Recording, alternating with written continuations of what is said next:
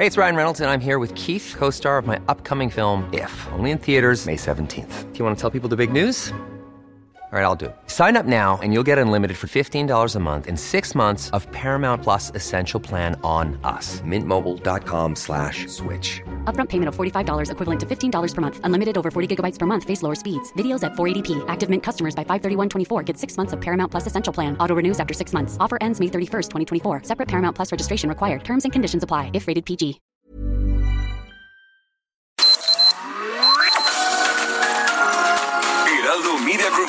Presenta Sergio Sarmiento y Lupita Juárez. Información veraz y oportuna con un toque personal y humano. Por El Heraldo Radio, donde la H suena y ahora también se escucha.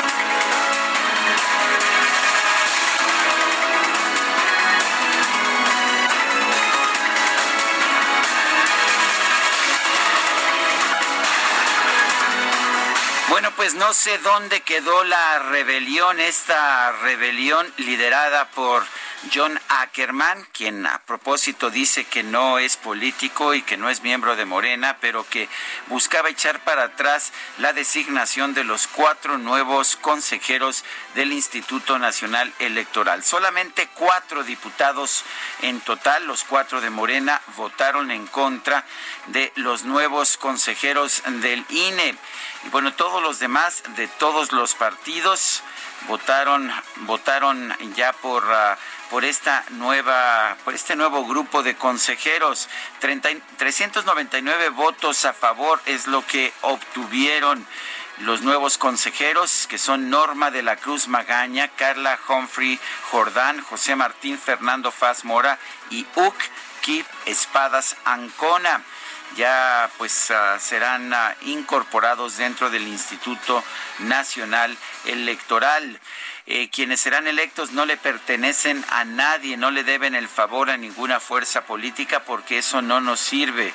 Están ahí, se han ganado su lugar por haber participado y creído en un proceso completamente limpio, es lo que dijo Mario Delgado, coordinador de Morena, quien fue el encargado de hecho de echar para atrás esta rebelión de diputados morenistas que impulsaba John Ackerman. Los coordinadores parlamentarios de la oposición destacaron el papel de Mario Delgado para el consenso e hicieron mención de John Ackerman y del ala radical de Morena y del PT, a, quienes acusaron al final eh, de tratar de imponer cuotas y cuates. En los posicionamientos finales se hizo un llamado a los consejeros que se van a integrar a línea a defender al instituto en la mesa del Consejo y no a tuitazos. También les pidieron defender la democracia del país y señalaron que esta democracia no se debe al gobierno en turno, sino a un esfuerzo histórico de muchas generaciones. Son las 7, las 7 de la mañana con 3 minutos. Hoy es jueves. Ya jueves, sí, pues sí, jueves ya se nos está yendo la semana, es 23 de julio del 2020. Yo soy Sergio Sarmiento, quiero darle a usted la más cordial bienvenida a El Heraldo Radio. Lo invito a quedarse con nosotros, aquí estará bien informado, pero también podrá pasar un rato agradable ya que pues, ¿qué le voy a decir? Nos gusta darle el lado amable a la noticia cuando la noticia lo permite. Y si no, déjeme preguntarle a Guadalupe Juárez, que nunca miente, o sea que ella nos podrá decir. Guadalupe Juárez, ¿es cierto que aquí se le da el lado amable a la noticia cuando la noticia lo permite. Oye, cuando se puede, por supuesto. Sergio Sarmiento, qué gusto saludarte. ¿Cómo estás? Buenos días, amigos. Bienvenidos a la información, bienvenidos a las noticias. Oye, y este plastiquito aquí no molesta, sí se Ah, no. oye bien, sí se oye bien allá al aire. Se oye muy bien, Porque ¿verdad? nos han puesto aquí un plastiquito sanitario, este, yo la verdad nunca agarré a besos el micrófono, ¿eh? estoy enamorado del micrófono, pero no es para tanto. Oye, qué bien, ¿no? Que sigamos con las medidas de seguridad Siempre es muy importante, formas, ¿no? muy Sí. importante. No hay que ser como el presidente con Arturo Herrera, no, no, no, al contrario. hay que hay que ponerse el cubrebocas, hombre, hay que impulsar el uso del cubrebocas. Pero ya me estoy desviando, Sergio. Yo, te yo quería hablar eres de otros. desviada. Soy una desviada, yo quería hablar de otros temas, aunque sabes qué, sobre esto de la elección de los eh, consejeros, hubo reacciones. Lorenzo Córdoba, presidente del INE, felicitó pues a todos el día de ayer, a los eh, eh, elegidos, ¿no? Por su nombramiento como consejeras y consejeros del INE, celebró el acuerdo político alcanzado en la Cámara de Diputados para su designación por unanimidad de los grupos parlamentarios. Puso en su cuenta de Twitter, con el consenso alcanzado en la Cámara de Diputados, gana la democracia mexicana, gana el INE mexicano y ganamos todas y todos los demócratas convencidos de mantener y fortalecer los cauces constitucionales para la contienda electoral. Hubo por ahí algunas felicitaciones ya personales, por ejemplo, Santiago Nieto felicitó a Carla Humphrey y bueno, del Trabajó, trabajó para, sí, para, la él, sí. unidad de inteligencia financiera. Es una mujer muy preparada en estos temas. También estuvo en el Tribunal Electoral. En fin, ya estaremos hablando de los perfiles, por supuesto, de, de quiénes son los nuevos consejeros electorales. Y bueno, yo de lo que te quería hablar es de lo de las pensiones, ¿no? Ah, pues Oye, pues empezamos desde ayer a tratar el desde tema. ayer el presidente lo puso ahí en, en la mesa, en la mañanera, y en acuerdo con los sectores obrero y patronal, el gobierno federal propuso esta reforma a la ley del Seguro Social que modifica el esquema de pensiones al bajar a 750 las semanas obligatorias de cotización y aumentar el monto de retiro en un 40% con la mayor aportación de las empresas. El presidente reconoció el acuerdo con el sector laboral representado por la CTM y el impulso de la iniciativa privada a través del Consejo Coordinador Empresarial. Esto no se va a hacer de la noche a la mañana, ¿eh? Esto va a llevarse su tiempecito. Carlos Salazar admitió que la mayor parte de la carga financiera va a recaer en las empresas porque las aportaciones patronales son las únicas que registran incremento, no para el trabajador, no para el gobierno, sino para las empresas. Actualmente el patrón aporta 5.15 y van a pasar a aportar casi el 14%. La cuota social que aporta el Estado se va a mantener y el trabajador va a seguir aportando el 1.125 que aporta el día de hoy y entonces pues esta esta es la, la diferencia, el aumento importante será del sector empresarial en cuanto entre en vigor, pues se va a poder disponer por parte del trabajador si es que cumple con las semanas cotizadas y con la edad, pues ya de esta nueva modalidad y bueno, los empresarios, los empresarios harán esto de manera gradual. ¿Y qué cree? Ya llegó a México el TP-01, el avión presidencial, después de haber permanecido 19, me- 19 meses en el aeropuerto de Victorville, en California. Este avión presidencial llegó a México tripulado, tripulado por elementos de la Fuerza Aérea Mexicana. Eh, este avión será resguardado en el hangar presidencial. ¿Se acuerda el que ya no existía? Bueno, pues ahí va a estar resguardado en espera de que se concluya eh, la oferta de compra que dice el presidente se ha hecho. Ya lleva un buen rato, de hecho, eh, Ya hasta vendiéndose tenemos este un avión. adelanto. Pero aquí lo importante es que ya está aquí en México, ha costado mucho dinero mantenerlo allá en California, ahora está por acá y por un lado lo van a vender, por otro lado lo quieren rifar, aunque resulta que es ilegal rifarlo, por lo tanto va a ser una rifa no del avión, sino digamos de la idea del avión. De la idea del avión. Ay, el presidente nos está dando el avión. Bueno, Bueno, son las 7 de la mañana con 8 minutos.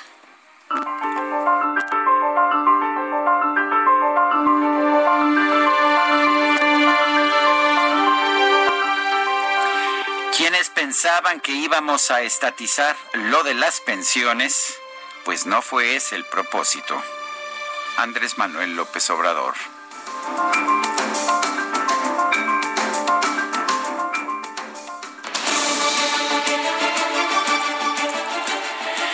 Y preguntas, ya sabe que nos gusta preguntar ayer.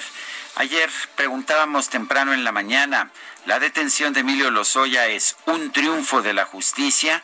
5.4% de la gente nos dijo eso.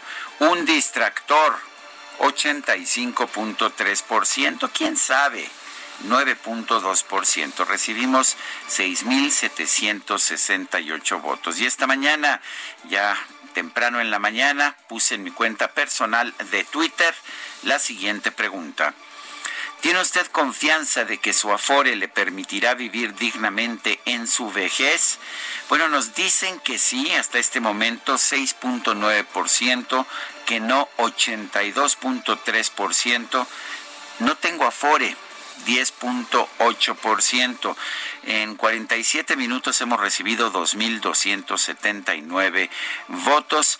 Esto en mi cuenta personal de Twitter, le reitero, arroba Sergio Sarmiento.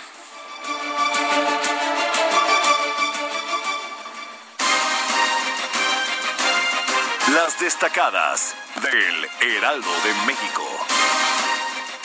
Y ya está lista Itzel González con la información. Itzel, ¿cómo te va? Muy buenos días. Lupita, Sergio, amigos, muy buenos días. Excelente jueves, jueves 23 de julio, a un brinquito del viernes, a dos pasitos del fin de semana y con muchísima información que se publica el día de hoy en el Heraldo de México. Así que, ¿qué les parece si comenzamos con las destacadas? En primera plana, gobierno y sector privado, luz verde a nuevo sistema de pensiones. La reforma pretende que 20 millones de personas tengan una pensión 40% mayor en su retiro. País, COVID-19 afecta a mujeres embarazadas. Es la primera causa de muerte en ese sector. Suman 83 víctimas. Ciudad de México, kioscos de la salud aplican 7.000 pruebas, 4.240 son procesadas y 2.516 ya tienen resultados, de las cuales 691 son positivas. Estados, focos rojos, detectan municipios infectados. Alcaldes de Piedras Negras y Ciudad Valles rechazan cifras. El de Cosamaloapan ve irresponsabilidad ciudadana. Orbe, Estados Unidos acapara millones de vacunas, asegura 100 millones de dosis de Pfizer y Biotech a cambio de 1.950 millones de dólares. Apoya a otros cuatro proyectos. Meta, Liga MX se aplaza el inicio debido a casos de COVID-19 en el FC Juárez. El balón rueda hasta mañana en el Guardianes 2020. Y finalmente, en mercados, crisis lleva a freelance. Seis de cada diez mexicanos buscan empleos a través de esta modalidad para aumentar los ingresos. Lupita, Sergio, amigos, hasta aquí las destacadas Heraldo. Feliz jueves. Gracias, Itzel. Muy buenos días. Hoy es jueves, efectivamente, 23 de julio del 2020. Vamos a un resumen de la información más importante. Con 399 votos a favor, 5 en contra y 5 abstenciones, el Pleno de la Cámara de Diputados aprobó los nombramientos de Norma Irene de la Cruz Magaña, Carla Humphrey Jordan, José, eh, José Martín Fernando Faz Mora y Uk Kif Espada Zancona como nuevos consejeros del Instituto Nacional Electoral.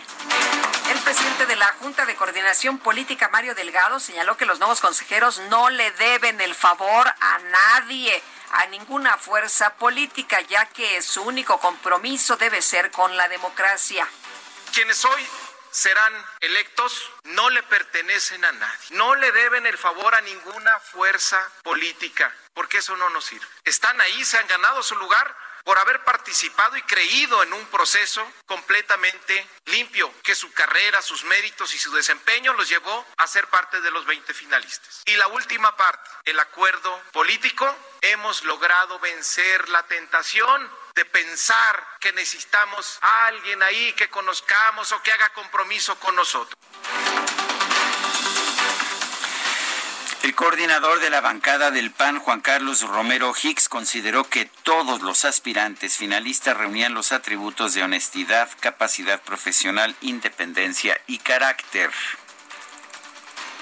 Aún en el sesgo del prejuicio de John Ackerman, porque aprendimos lo que no debemos hacer. Y sobre todo porque lo que hoy estamos conociendo son propuestas que reúnen cuatro atributos. Primero, la honestidad. Segundo, la capacidad profesional. Tercero, la independencia. Y cuarto, el carácter. Les queremos decir que les estamos entregando en sus manos el sueño de nuestros hijos. Y la Comisión de Transparencia y Anticorrupción de San Lázaro aprobó el dictamen de la reforma a la Ley de Adquisiciones, Arrendamientos y Servicios del Sector Público, la cual le permitirá al gobierno federal hacer compras en el extranjero sin la necesidad de realizar licitaciones públicas. Imagínate. Pues mal. Nos dicen honestidad, pero toman medidas para impedir la honestidad. El titular de la Unidad de Seguros y Pensiones de la Secretaría de Hacienda, Carlos Noriega, señaló que el proyecto de la nueva reforma al sistema de pensiones considera un periodo de gracia de dos años en el que las, eh, en las aportaciones de los empleadores no van a aumentar. El presidente de la Confederación Patronal de la República Mexicana, Gustavo de Hoyos, consideró que el nuevo sistema de pensiones que plantea la federación no afectará los salarios ni va a significar un incremento de los precios. Luis Niño de Rivera, presidente de la Asociación de Bancos de México, señaló que tomará 11 años concluir la reestructuración del sistema de pensiones, pero consideró que será positivo para los trabajadores. Bueno, y un juez federal desechó la demanda mercantil que promovió Morena en contra de la secretaria general del partido de Jacob Polensky por el presunto pago de 394 millones de pesos a dos empresas por servicios inexistentes. Y además la Sala Superior del Tribunal Electoral revocó la amonestación pública que impuso la Comisión Nacional de Honestidad y Justicia de Morena, Jade Korpolensky, tras acusarla de manipular los nombramientos de la dirigencia del partido en 2019. Amnistía Internacional México pidió a la Cámara de Diputados que llame a comparecer al secretario de Hacienda Arturo Herrera para que explique los recortes presupuestales aplicados a instituciones y programas de protección a las mujeres.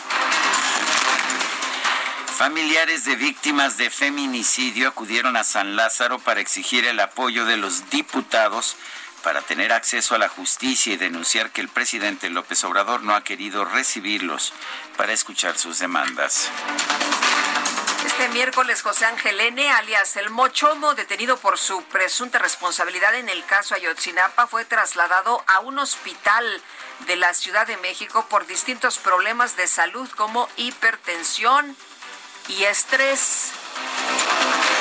Pues todos los malosos se enferman, ¿verdad? Pues sí. Oye, pero si fuera por estrés, yo creo que muchos estarían en el hospital, ¿no? Mm, pero pues no sé, a este señor lo llevaron pues eh, por distintos problemas de salud, entre ellos hipertensión y estrés.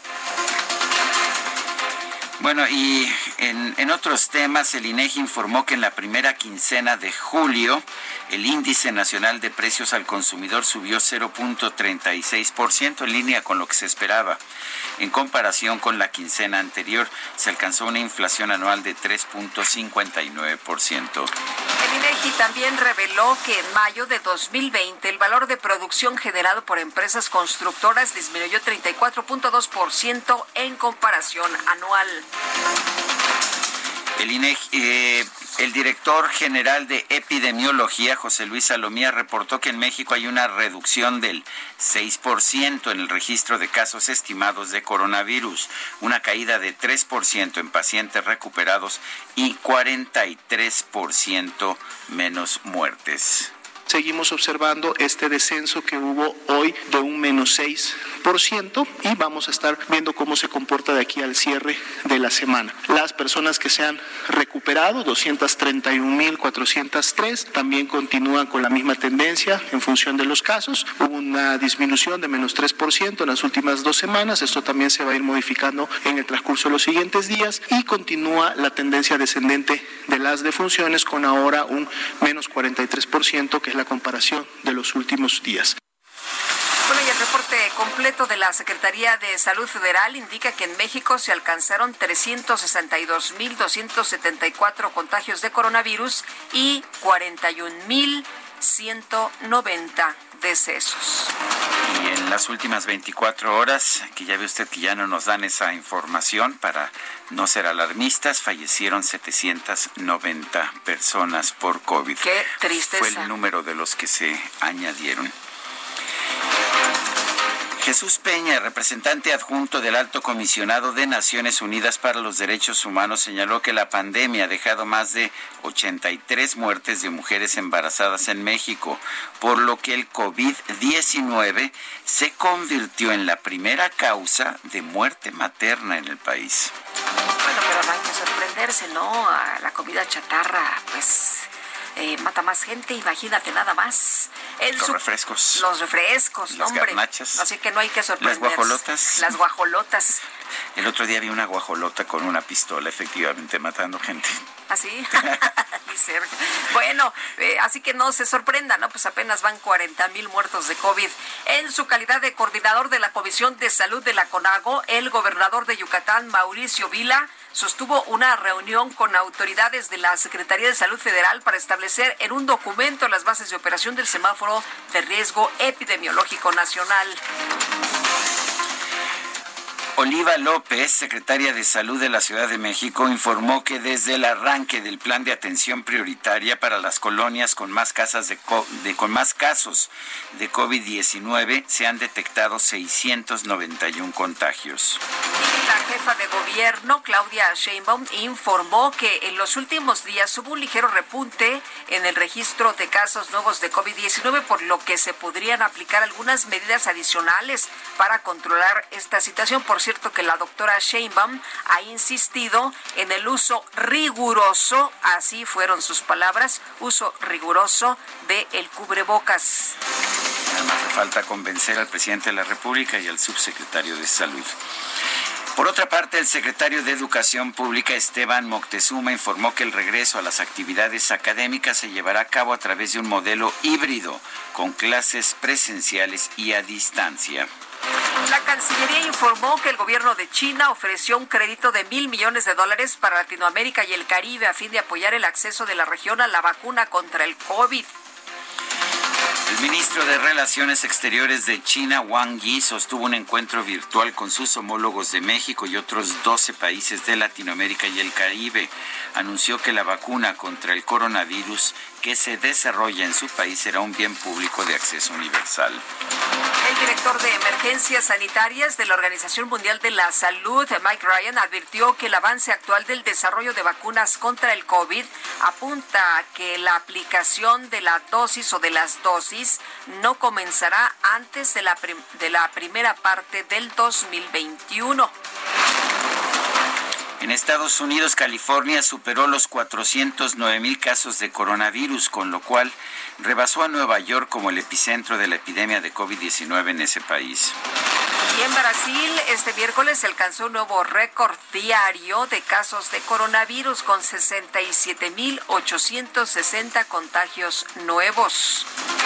Y a nivel internacional, el conteo de la Universidad Johns Hopkins reporta 15.250.000 contagios y más de 623.000 muertes por el coronavirus.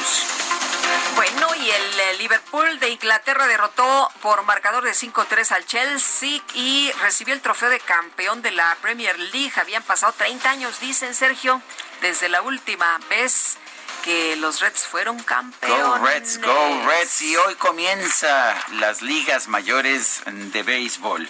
Son las 7 con 23. You walk in the bar and you're dressed like a star, rocking your ethnic pumps. Can a man notice you with your Gucci back crew? Can't tell who he's looking. Cause you all look the same. Everyone knows your name. And that's your whole claim to fame. Never miss a night. Cause your dream in life is to be a footballer's es Amy Winehouse. La votación fue dividida. Yo no sé por qué finalmente Carlita decidió que tenía que ser Santa Amy. Y bueno, pues no era muy Santa Amy, debo reconocerlo, pero en esta canción, en esta canción, elegida por nuestro ingeniero, nuestro ingeniero Adrián Alcalá, eh, que se llama Fuck Me Pumps. Eh, lo que nos dice, lo que nos dice Amy Winehouse es que, pues cuando ella camina en un bar y te está- estás vestida como una estrella, Rocking You Fuck Me Pumps, mejor no lo traduzco, y entonces los hombres se dan cuenta de que andas por ahí. Sergio Sarmiento y Lupita Juárez quieren conocer tu opinión, tus comentarios o simplemente envía un saludo para ser más cálida esta mañana. Envía tus mensajes al WhatsApp 5520 109647.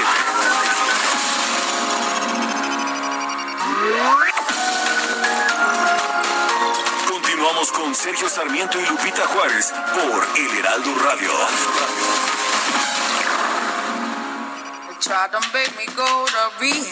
I said no, no, no. Yes, I've been black, but when I come back, no, no, no.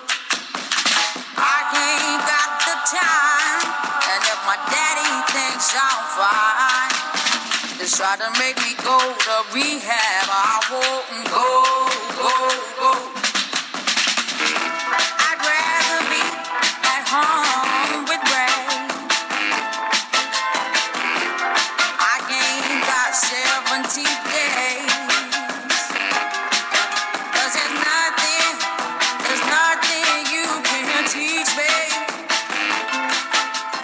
Seguimos, seguimos escuchando música de Amy Winehouse.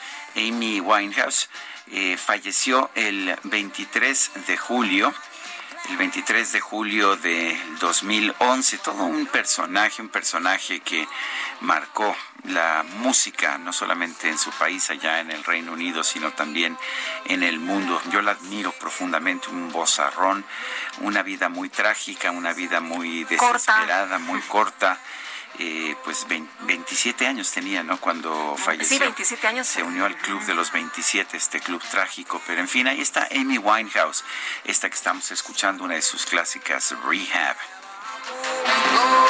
Oye, pocos discos, pero realmente fue una mujer muy exitosa. Eh, la verdad es que tiene pocas producciones, pero pues todas fueron muy, muy buenas. Y fíjate, Sergio, el otro día curiosamente estaba viendo un concierto de ella. Ya, me parece que ya andaba muy, eh, muy mal. Usaba, bebía mucho, usaba Bebía muchas mucho, drogas, tenía, tenía serios problemas, además de con, conducta, tenía conductas autodestructivas. Pero la voz increíble, el talento. talento sensacional, esta mujer. Bueno, pues es Amy Winehouse, la vamos a estar escuchando y tenemos llamadas de nuestro público, mensajes. Dice Catalina Torres, buen día a ustedes y a todo su equipo, gracias por su información y conocimientos que nos comparten. Existe la ley del 73 y la ley del 97. ¿Realmente qué alcance tendrá esta ley del 2020? ¿Será retroactiva? ¿Solo aplica para quien cuenta con afores? ¿Solo hace referencia a las semanas cotizadas y la edad sigue igual? Si es así, hay que esperar a la edad de 60 años con la ley del 73 y 65 y con la del 97. De acuerdo con la información que tenemos, efectivamente tienes que tener la edad, aunque las semanas cotizadas son menos ahora, Se- se lo que se anunció el día de ayer. Ahora se va a empezar a aplicar. Hay que recordar que eh, la mayor parte de la gente se ha estado retirando con la ley del 73. La ley del 97 tendría quizás a las- los primeros que se jubilaran con esta ley a partir del 2023. La idea es que quienes se retiren con la ley del 93 del 97 ya lo puedan hacer con las nuevas disposiciones de esta legislación. La he estado revisando. Es, es muy fuerte, va a ser un golpe muy fuerte para las empresas, de, eso estaremos hablando, pero sí me parece una ley sensata y por supuesto lo más importante es que no se hizo una estatización de las afores como lo querían algunos, uh, algunos morenistas. Pero a ver, tenemos en la línea telefónica a Gustavo de Hoyos, presidente de la Confederación Patronal de la República Mexicana, la Coparmex. Le ha estado dando seguimiento muy puntual a esto. De hecho, eh, algunos de los elementos de esta reforma responden a planteamientos que había venido haciendo la Coparmex en el pasado. Gustavo de Hoyos, ¿cómo estás? Gracias por tomar esta llamada. Hola Lupita, Sergio, muy buenos días. Este, qué gusto saludarlo a ambos y a toda la audiencia. Eh, pues efectivamente, Sergio, como ustedes dieron cuenta en su momento, eh, desde el primer trimestre de 2019 el Consejo Nacional de Coparmex eh, adoptó una resolución unánime para impulsar una reforma de fondo al sistema de pensiones, reconociendo que fue muy importante el paso que se dio, eh, como tú bien apuntabas, en 1997 eh, a un sistema individualizado, un sistema que transitó de manera muy compleja de un beneficio definido a uno de contribución definida pero que ciertamente nos quedamos cortos en su momento en evolución en el nivel de la aportación. México hoy es infortunadamente uno de los países con más bajo nivel de ahorro obligatorio y bueno, nos alcanzó el destino de tal manera, Lupita y Sergio, que era una reforma, una propuesta impostergable. Eh, debo decir con toda claridad esta se construyó por las organizaciones de empleadores y las organizaciones de trabajadores y que contó en su tramo final eh, con el acompañamiento, algunos ajustes ciertamente de parte de la Secretaría de Hacienda y que después el presidente de la República en algo que se agilata y se valora eh, hizo propio, pero ciertamente igual que ocurrió con la evolución en materia salarial, es una propuesta que deriva eh, justamente de la iniciativa, digamos, de las partes en, en la relación laboral que son los trabajadores y los patrones y que celebro, hay que decirlo con toda claridad, como tú bien señalas hace un momento y apuntas en tu columna de esta mañana, que estas tentaciones que sí existieron, eh, que, que no fueron pocas, eh, de evolucionar, eh, digamos, hacia atrás a un control estatal sobre las pensiones finalmente quedaran diluidas. De todo lo que se dijo ayer, aparte desde luego de los elementos particulares de la reforma, hay que destacar eh, esta mención clara, contundente, inequívoca por parte del presidente en el sentido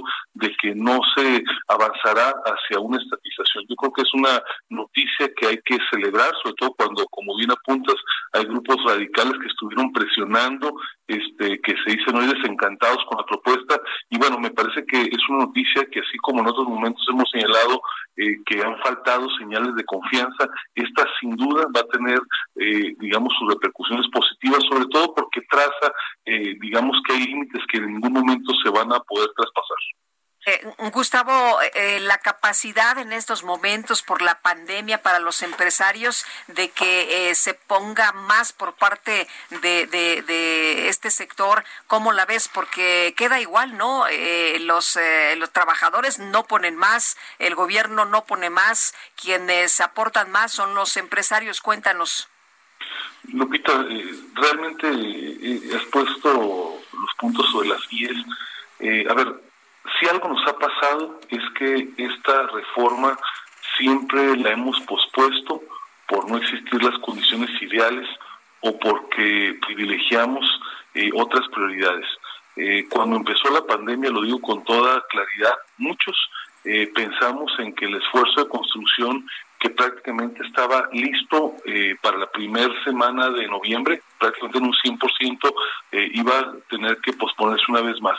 Eh, sin embargo, hay que decirlo con claridad, una vez que pasó, digamos, los meses iniciales de la pandemia, volvimos a platicar y también analizando lo que viene, el calendario electoral, que son realidades políticas que no podemos ignorar en el país, nos encontramos ante la disyuntiva de hacerlo ahora o probablemente no hacerlo en los próximos años.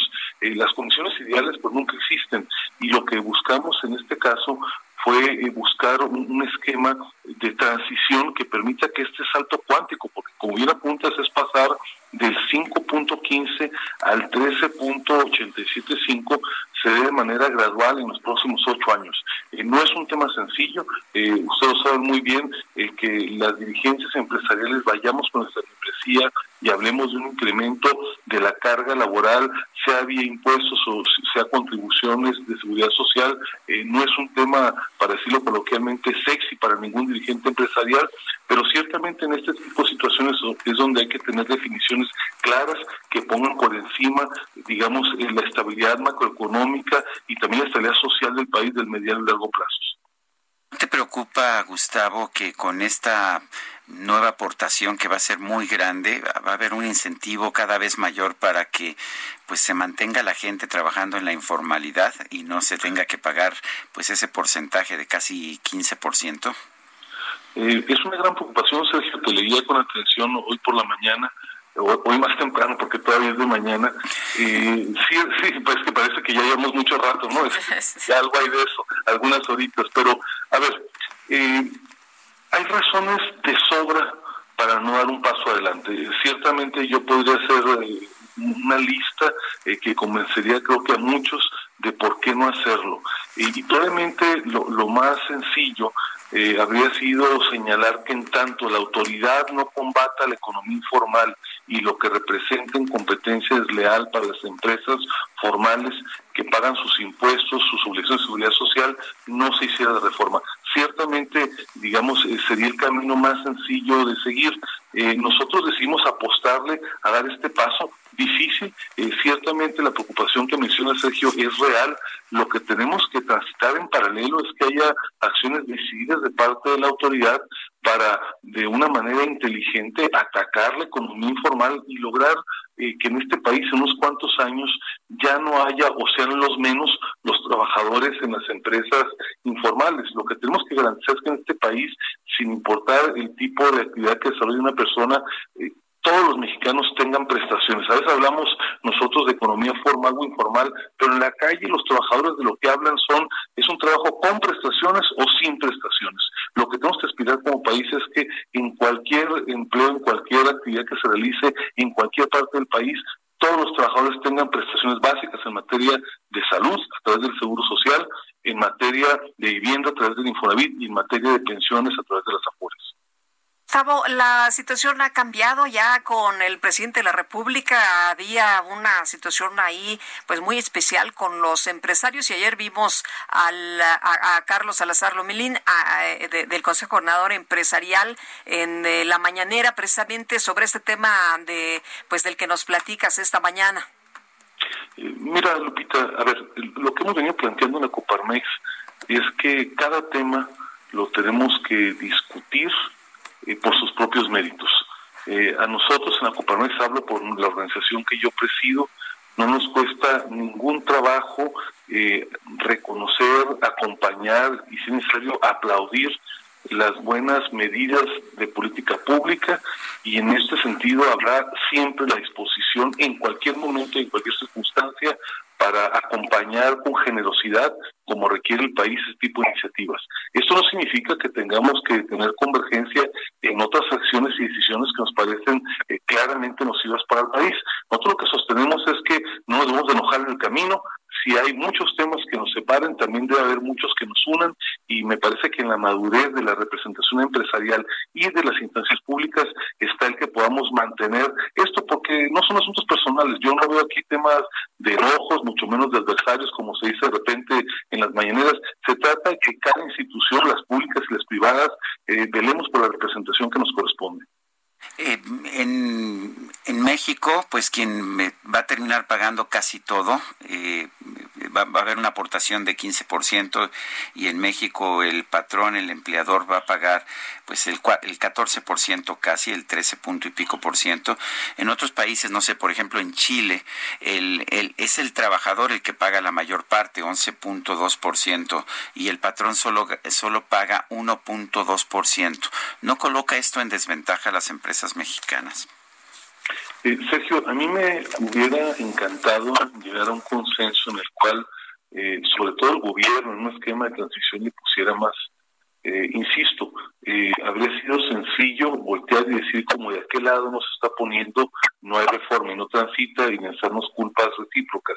Eh, también tenemos que ver el costo integral de la contratación laboral. Hay que reconocer que México tiene algunas caras muy importantes, esta es una de ellas, hay otra que desde el extranjero se ve como exótica, que es el reparto de utilidades, tenemos desde luego también el aguinaldo, pero del otro lado también tenemos un rezago importante en los salarios, de tal manera que cuando vemos, digamos, la ecuación de manera integral, eh, me parece que México se mantiene competitivo. El desafío hacia adelante es cómo vamos a evolucionar para que de aquí a 10, 15 o 20 años tengamos bien fondeado, bien cubierto todo lo que tiene que ver con la seguridad social, pero a la vez que tengamos una situación competitiva. Creo que ese es un reto en construcción. Tenemos que dar avances en las diferentes eh, dimensiones de la relación laboral, hoy por hoy en las circunstancias actuales, y también lo tengo que decir categóricamente, ante la negativa del gobierno a hacer una aportación sustancial mayor, esta es la iniciativa que se ha podido consensar. Nosotros pensamos desde el sector patronal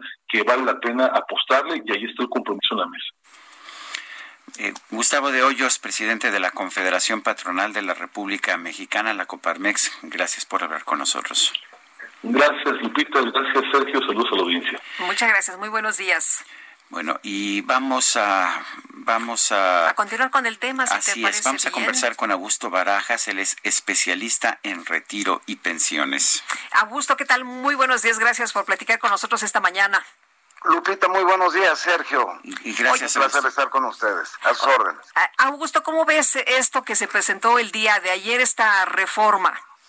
Mira, la, la veo bien, como comenta el licenciado Gustavo de Hoyos, es lo que tenemos, es una propuesta. Eh, tiene varios puntos finos en, en, el aspecto de que se reduce las, las semanas de cotización de 1.250 a 750, es la mitad entonces esto abre una franja donde el, el 3, 32% que actualmente se podría pensionar por la ley 97 se incrementa a un 82%. Es, eso es positivo, no quiere decir que va, va, a haber mucha más gente en la economía formal, eso es lo que va a pasar, mucha más gente con pensiones. Sí, mucho más gente con pensiones. Y aquí lo importante es ver también que abre la puerta para, para que las personas se puedan pensionar de ley 73 que también recibieron una negativa de pensión.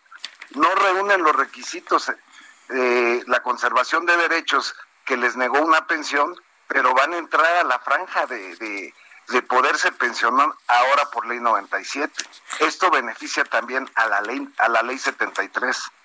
Eh, hay, hay varias eh, preguntas de nuestros amigos del auditorio. Dicen, bueno, existe la ley del 73, la del 97. ¿Realmente cuál va a ser el alcance de esta nueva ley? ¿Será retroactiva? ¿Solo aplica a quien cuenta con Afore?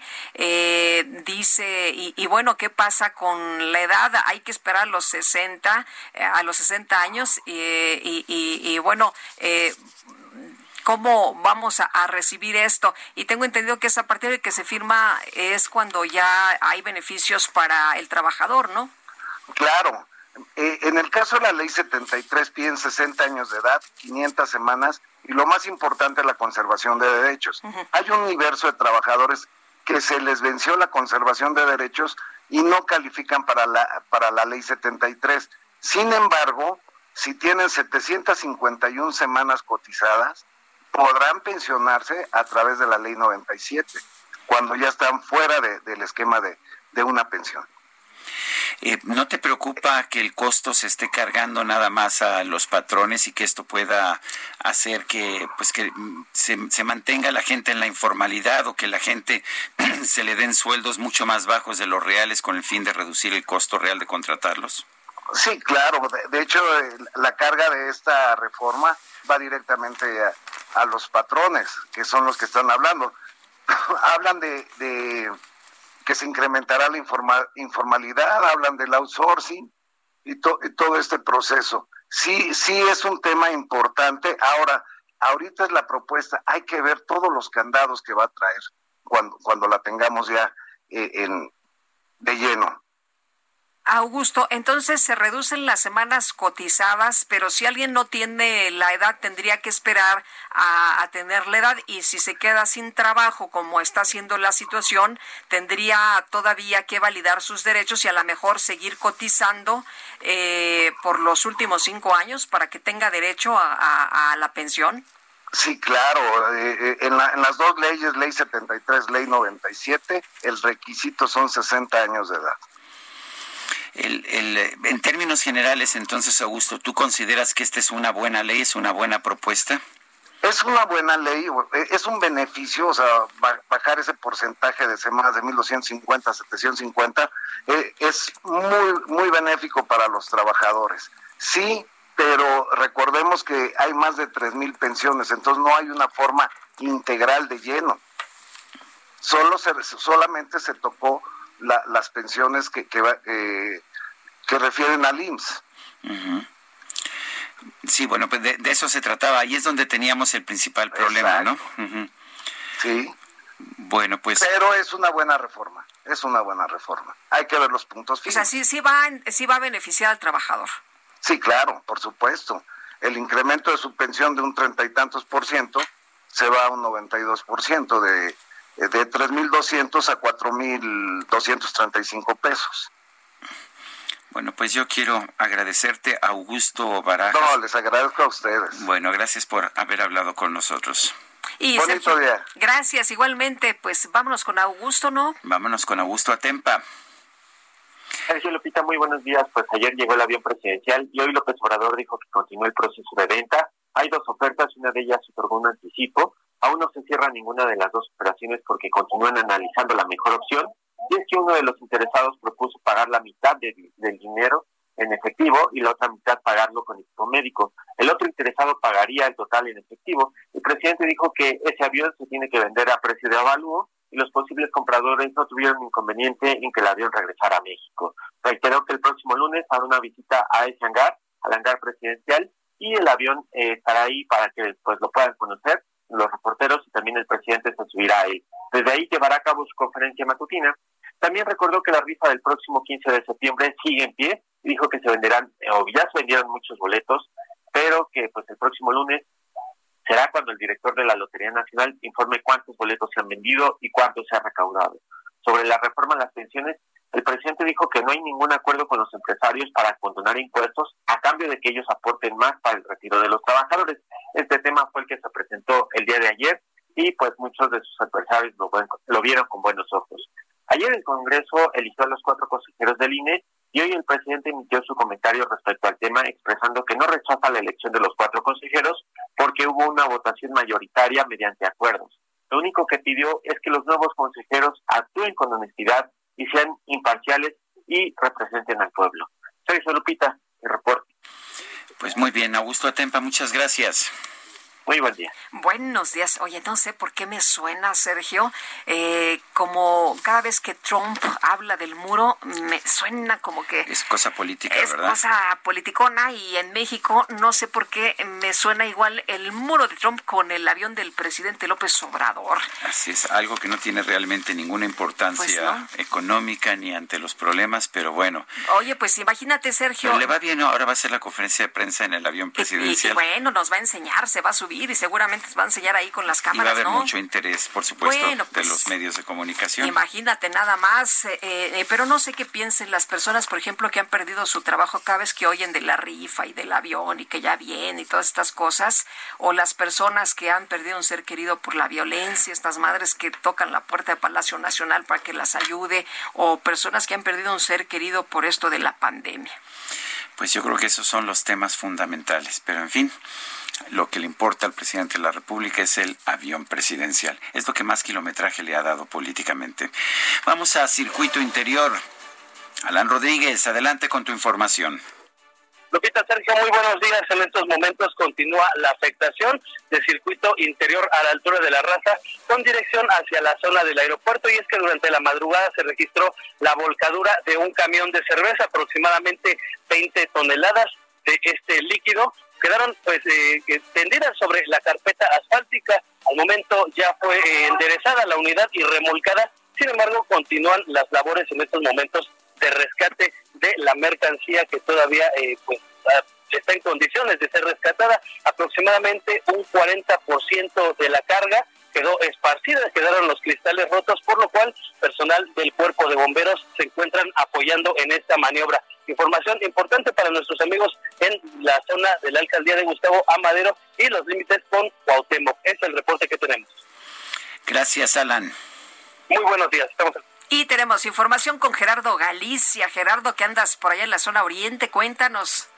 Así es, Lupita, Sergio, excelente mañana, justo en los límites de la Ciudad de México con el Estado de México, ya recorriendo el periférico y hemos encontrado un avance por lo menos aceptable. Hablamos del tramo que va entre el eje 5, el eje 6 sur y hasta su cruce con la calzada Ignacio Zaragoza. Ya a partir de este punto, si se dirigen hacia el Estado de México, hacia la avenida Pantitlán, van a avanzar prácticamente a vuelta de rueda y esto se debe a que comerciantes y también muchos compradores de carne se estacionan en la zona de rastros, prácticamente el periférico a esta altura, a un costado de Zaragoza, entre Zaragoza y Avenida Texcoco, es un estacionamiento, así que habrá que manejar con mucha, mucha calma. En este caso, la mejor opción será buscar el eje 5 Oriente, la Avenida Javier Rojo Gómez. Y por lo pronto, el reporte. Gracias, Gerardo. Hasta luego. Bueno, queremos escuchar sus opiniones, sus saludos, sus comentarios. Mándenos un mensaje, ya sea de voz o escrito a nuestro WhatsApp 55 20 10 96 47.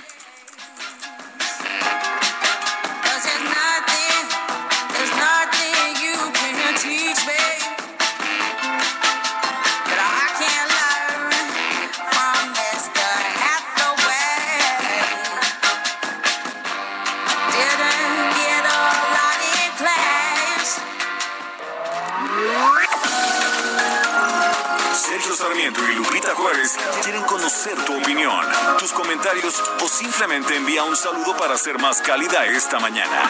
Envía tus mensajes al WhatsApp 5520 109647. Continuamos con Sergio Sarmiento y Lupita Juárez por El Heraldo Radio.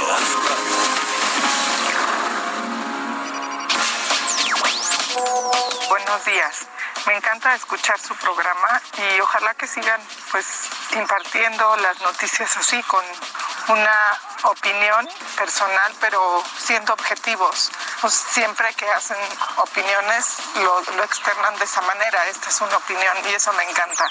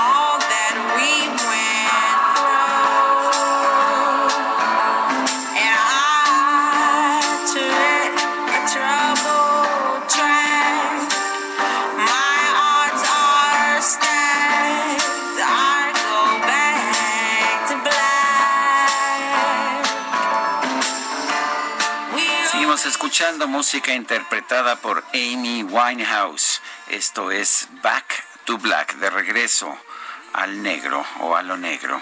Amy Winehouse falleció el 23 de julio del 2011. I go back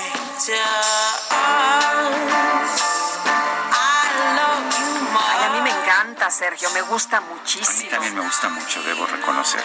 Y la de Valerie, bueno, no sabes pues esa ¿Tú crees que me den chance? Pues no sé. Es que ya en la fila, en la fila ya están formados todos. a ver si a ver si me dan ahí un, no, me abren un huequito. Bueno, dice, buen día, Sergio Lupita. Esta nueva ley solo beneficia a los trabajadores de empresas privadas. Yo soy profesora de la SEP y pertenezco al ISTE. Pues eh, solamente a los trabajadores del IMSS. Son las, solamente las, las, son las pensiones de derechohabientes de, del IMSS. Los trabajadores del IMSS tienen otro régimen todavía distinto. Eh, nos pregunta, ¿cómo quedan las pensiones a los trabajadores del gobierno con las nuevas aportaciones del patrón, igual que el IMSS, no, son distintas. Eh, recordemos que los trabajadores del ISTE, los trabajadores del gobierno, tienen un subsidio gubernamental en sus pensiones mucho más fuerte que el que tienen los trabajadores del sector privado. El subsidio de los trabajadores del sector privado queda en 0.225% del salario, nada más 0.225 y lo, el cambio que viene es que antes se aplicaba esto a todos los trabajadores y ahora este subsidio solamente se va a aplicar a quienes ganen hasta cuatro salarios mínimos. Y dice Atala Ávila, muchas felicidades al excelente equipo. Y con este cambio en las pensiones no vamos a tener otra crisis de fondos en el Seguro Social o solo le trasladan el problema a las empresas. Eh, no lo vamos a tener porque eso sí fue lo eh, fue el beneficio de la de la reforma de 1997 que se eliminó el sistema de reparto que tenía el Instituto Mexicano del Seguro Social, por el cual el dinero entraba al Seguro Social a una bolsa para todos y después de ahí se repartía al final, pero pues como nunca había el dinero suficiente, esto terminó por quebrar el Seguro Social. Ahora no, ahora se sigue manteniendo la cuenta individualizada. Significa que no se puede quebrar el Seguro Social porque cada trabajador tiene su dinero y no se mezcla con el dinero del Seguro Social. Es más, si hasta si usted quiere puede ahorrar en esa cuenta. Sí, que esto es lo que no querían los radicales de Morena. Los radicales de Morena querían regresar al viejo sistema en que se metía todo el dinero al seguro social. Querían ellos. Pues quedarse con el dinero. y usar el dinero para financiar al gobierno. Bueno, pero ya, pero ya no se les hizo. No se les hizo y, y creo en ese sentido que esa es la parte más positiva de esta reforma, como lo señalo en mi columna periodística del día de hoy. Son las ocho con cuatro minutos. El pronóstico. Jesús Carachure, ¿cómo estás? Qué gusto saludarte esta mañana. Buenos días. Hola Lupita, hola Sergio, ¿qué tal? Buenos días, buenos días a la gente que nos escucha. Eh, pues mira, este día será eh, con bastante lluvia, eh, habrá precipitaciones a todo lo largo y ancho del territorio nacional. Tenemos sobre todo la, onda tropical número 19 que está en el occidente de México, la onda tropical 20 que está recorriendo lo que es el sureste y sur del territorio nacional y un canal de baja presión que ya ha estado permanente durante los últimos días que se encuentra extendido a lo largo de la Sierra Madre Occidental y que llega hasta aquí, hasta el centro del territorio nacional. La interacción de estos tres eh, sistemas, como les eh, comentaba, generan precipitaciones en gran parte del territorio nacional. De hecho, eh, todo el país, a excepción de lo que es el noreste de México, esperamos precipitaciones por esta combinación de, de sistemas. Las precipitaciones más importantes para las próximas 24 horas serán lluvias intensas en Jalisco, Colima, Michoacán, Puebla, Oaxaca y Chiapas serán lluvias puntuales intensas para las próximas horas, lluvias muy fuertes en estados como Guerrero, Veracruz y Tabasco, y aquí en la capital de la República y otros estados más tendremos precipitaciones fuertes a lo largo del, día. Esperamos lluvias fuertes para hoy, eh, con actividad eh, eléctrica y posible caída de, de alguna eh, granizada para las para sobre todo para la tarde noche eh, para la Ciudad de México esperamos hoy una temperatura máxima de 24 a 26 grados centígrados una mínima para mañana de 12 a 14 no aquí lo más importante pues al resaltar de este de este día es que se iniciará un día con bastante lluvia como comentaba a excepción de lo que es eh, Tamaulipas y Nuevo León. El resto del territorio nacional habrá precipitaciones de diferentes intensidades siendo las más intensas en lo que es el occidente y sureste del territorio nacional por el paso de estas dos ondas. Aquí lluvias fuertes en el centro de México bueno, pues muchas gracias, Jesús Carachure. Un saludo a todos y que tengan un buen día. Buenos días. Bueno, el presidente Andrés Manuel López Obrador va a iniciar una gira de trabajo por allá en Oaxaca y vamos a platicar precisamente con el gobernador Alejandro Murat de aquella entidad. Alejandro, ¿cómo estás? Muy buenos días. Lupita, Sergio, gracias por la oportunidad de ampliar sobre la información sobre Oaxaca. Y un saludo a todos los auditorios. Gracias, Alejandro. Eh, ¿Cuál es el propósito de la visita del presidente de la República y qué le vas a mostrar, qué se va a ver, eh, cuáles son los mensajes que hay que darle al presidente de la República? Bueno, eh, la parte más relevante y que debe de entusiasmarnos no solo a los oaxaqueños, sino a todos los mexicanos, es que va a ser la primera supervisión de tres proyectos que van a cambiar el rostro estructuralmente de Oaxaca. Es decir, vamos a poder tener un auténtico motor que cambie esa realidad que rechazamos de pobreza y que meta a Oaxaca en el concierto internacional eh, del crecimiento económico. ¿Por qué? Primero va a supervisar el corredor interoceánico.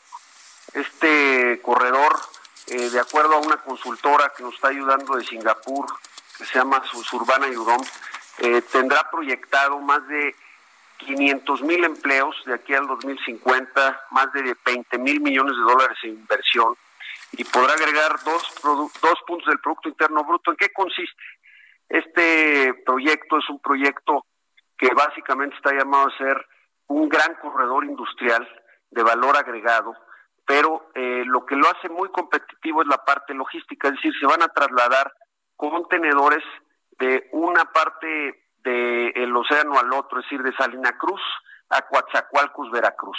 Entonces, esto nos da, eh, especialmente hoy con una pandemia, pues eh, ventajas competitivas y comparativas. ¿Por qué? Las cadenas de producción a nivel internacional eran globales. Lo que se está viendo es de que pues eran muy frágiles, la pandemia así lo ha demostrado, y la tendencia hoy de los modelos de negocio en este sentido es que se vuelvan regionales. Y en ese sentido, pues esta zona del corredor interoceánico va a poder jalar inversión de muchas empresas a nivel mundial y para que lo puedan contextualizar mejor los que hoy nos escuchan, por ejemplo, un celular de estos inteligentes, a veces su cristal líquido se hace en una parte del mundo en Asia, los chips se hacen en otra parte en Europa y se ensamblan en otra parte en algún lugar de Norteamérica. Bueno, en este caso, todo eso seguramente se estará haciendo ya en alguna región y eso nos hace pues tener una oportunidad histórica, especialmente también hay una guerra comercial muy marcada entre China y Estados Unidos, ahora que se firmó el TECMEC, pues nos vuelve a poner una posición pues estratégica desde la perspectiva comercial con la economía más grande del mundo, pero no solo eso, tenemos 11 tratados de libre comercio con Asia, por supuesto, con Europa, y tenemos una de las zonas eh, pues que va a ser más barata en cuestión de energía. Las empresas pues lo que más gastan y buscan es energía barata. ¿Por qué lo digo? Bueno, tenemos una refinería en Salina Cruz, la única que hay en el Pacífico, tenemos energía eólica y va a llegar el gas. En el ciclo combinado va a permitir tener pues este una energía muy barata, tenemos claramente mano de obra calificada muy barata y se están haciendo una serie de inversiones para generar una atmósfera propicia para que haya negocio. El presidente también va a eh, reconocer y constituir 10 zonas de bienestar que básicamente tendrán beneficios fiscales y regulatorios. Habrá una ventana única para hacer todos los trámites federales, estatales, municipales y claramente hacer esto un polo que atraiga este, empresas y por lo tanto genere empleo y lo más importante permita que Oaxaca crezca. Lo que va a evaluar el presidente es los cinco tramos del tren, que hoy ya se están construyendo, que aparte en el entorno de la pandemia es muy importante porque hay canalizados más de 2.166 millones de pesos que significan empleos oaxaqueños, va a checar la escollera del puerto de Salina Cruz, la plancha de contenedores que se está construyendo y ahí hay otros 3 mil millones eh, de pesos que se están invirtiendo que también eh, generan en el corto plazo mano de obra pues eh, y, y, empleos para los oaxaqueños. Entonces, todo esto... Cosas entonces que, que, ver, porque en otros estados ha eh, andado de gira y solamente por ahí unas horas o un día, pero allá en Oaxaca sí va a estar tres días, ¿no? Tres días, bueno, va a estar todo esto evaluándolo y es muy importante porque esta es una victoria rápida, a diferencia de otros grandes proyectos de infraestructura, les podría decir que para fines del 22 estaremos viendo la primera etapa modular. ¿Qué más va a haber? Dos autopistas eh, Lupita, dos autopistas, el problema más grave que ha tenido Oaxaca en su historia es la conectividad de una región a otra. Nosotros tenemos ocho regiones, te tardas a veces hasta cinco horas en llegar. Estamos construyendo la autopista Oaxaca-Costa, que llega por Escondido, vamos a estar a hora y media, y la de Oaxaca-Istmo, que también estaremos a dos horas y media. La primera son alrededor de 175 kilómetros saliendo de Oaxaca, la otra alrededor de 270 kilómetros saliendo de Oaxaca. Y bueno, esto claramente va a cambiar totalmente también pues el rostro porque la conectividad pues acerca más rápido, reduce los costos que se tienen para trasladar, por ejemplo, la parte agrícola, que es una de las áreas eh, de mayor desarrollo en la economía Oaxaca y por supuesto la parte turística, en donde tenemos diversas playas que ustedes conocen, Huatulco, Puerto Escondido, Mazunte, San Agustinillo, Chacagua. Entonces, todo esto va a poder ahora, del lado, por supuesto, del Pacífico, ser una alternativa igual que hoy sucede con eh, Quintana Roo. Entonces, estas tres obras son eh, muy importantes para cambiar realmente el rostro de Oaxaca, porque no solamente a través de créditos que son muy importantes para la pequeña empresa, cambian la realidad. Necesitas a veces este tipo de inversiones en infraestructura, como sucedió en alguna época cuando llegó el gas al norte, específicamente a Nuevo León, y arrancó esa gran racha de crecimiento del norte, como cuando llegó el gas al Bajío llegó la industria aeronáutica y automotriz. Bueno, ahora nos va a tocar a los oaxaqueños, a los veracruzanos y por supuesto a todos los sureños de este país. Alejandro Murat, gobernador de Oaxaca, gracias por hablar con nosotros esta mañana. Sergio, gracias por esta oportunidad. Lupita, un abrazo a la distancia. Gracias. cubrebocas y bueno, un abrazo a la, distancia a todos los ¿Vas, vas, vas, a, usar cubrebocas al recibir al presidente? Sí, yo, yo traigo cubrebocas siempre, ¿verdad? Permanentemente. Sí, sí, sí, es, es, ya está aprobado médicamente y creo que es la mejor arma para enfrentar a este virus en estos momentos. Fuerte abrazo, Alejandro. Abrazo, gracias. Gracias, hasta luego, muy buenos días. Y bueno, hoy en el Heraldo se publica una encuesta de aceptación de los ciudadanos a los gobernantes, a los gobernadores ante el manejo de la pandemia por COVID-19. Y vamos a, platicar con Alejandro Caso, director de la encuestadora Caudae Estrategias, de cómo les va, cómo pues percibe la ciudadanía esto que han hecho los gobernadores. ¿Cómo estás, Alejandro? Qué gusto saludarte. Hola Lupita, hola Sergio, un placer como siempre saludarlos, muy buenos días. Pues ya tenemos la tercera medición sobre el trabajo o sobre la aprobación o desaprobación, como lo comentaba Lupita, sobre las decisiones que, su, que el gobernador o el gobernador, el gobernador de cada uno de, estos estados está tomando para prevenir los efectos del coronavirus. Eh, decirte que hemos encontrado información importante. En comparación con el mes de junio, en este mes de julio, les puedo decir que solamente en junio teníamos un gobernador por arriba del 60% de aprobación. En esta nueva medición, en este mes, tenemos cuatro gobernadores arriba del 60%, es decir, hay, una, hay un pequeño incremento en la aprobación de los gobernadores. También eh, comentarles que en junio, del primer lugar al octavo lugar, teníamos, este, pues básicamente ocho gobernadores arriba del 50%, y ahora en julio tenemos del primero al once este, gobernadores arriba del 50%. En el promedio general, junio teníamos un promedio general del 38.6 de los gobernadores y ahora en julio hay un ligero incremento, como lo comentaba, del 40.2. Si bien siguen siendo promedios eh, bajos, pues también hay que reconocer cuando eh, alguna autoridad pues tiene un, un, avance que en este caso en la suma de todos los gobernadores tenemos un, ligero avance, un ligero avance del 40.2. Ahora, eh, ¿cuáles son aquellos gobernadores que se encuentran en los primeros lugares y cuáles son aquellos gobernadores que se encuentran o se ubican en la última posición, en las últimas posiciones? Los primeros lugares han sido sumamente constantes. Ya podemos afirmar en las tres diferentes mediciones que hemos hecho a lo largo de este tiempo eh, que llevamos en, en, la pandemia, tenemos a cuatro gobernadores que son muy consistentes, aunque varían o intercambian su posición. En primer lugar, tenemos por segunda ocasión en forma consecutiva al gobernador de Yucatán, Mauricio Vila, en el primer lugar.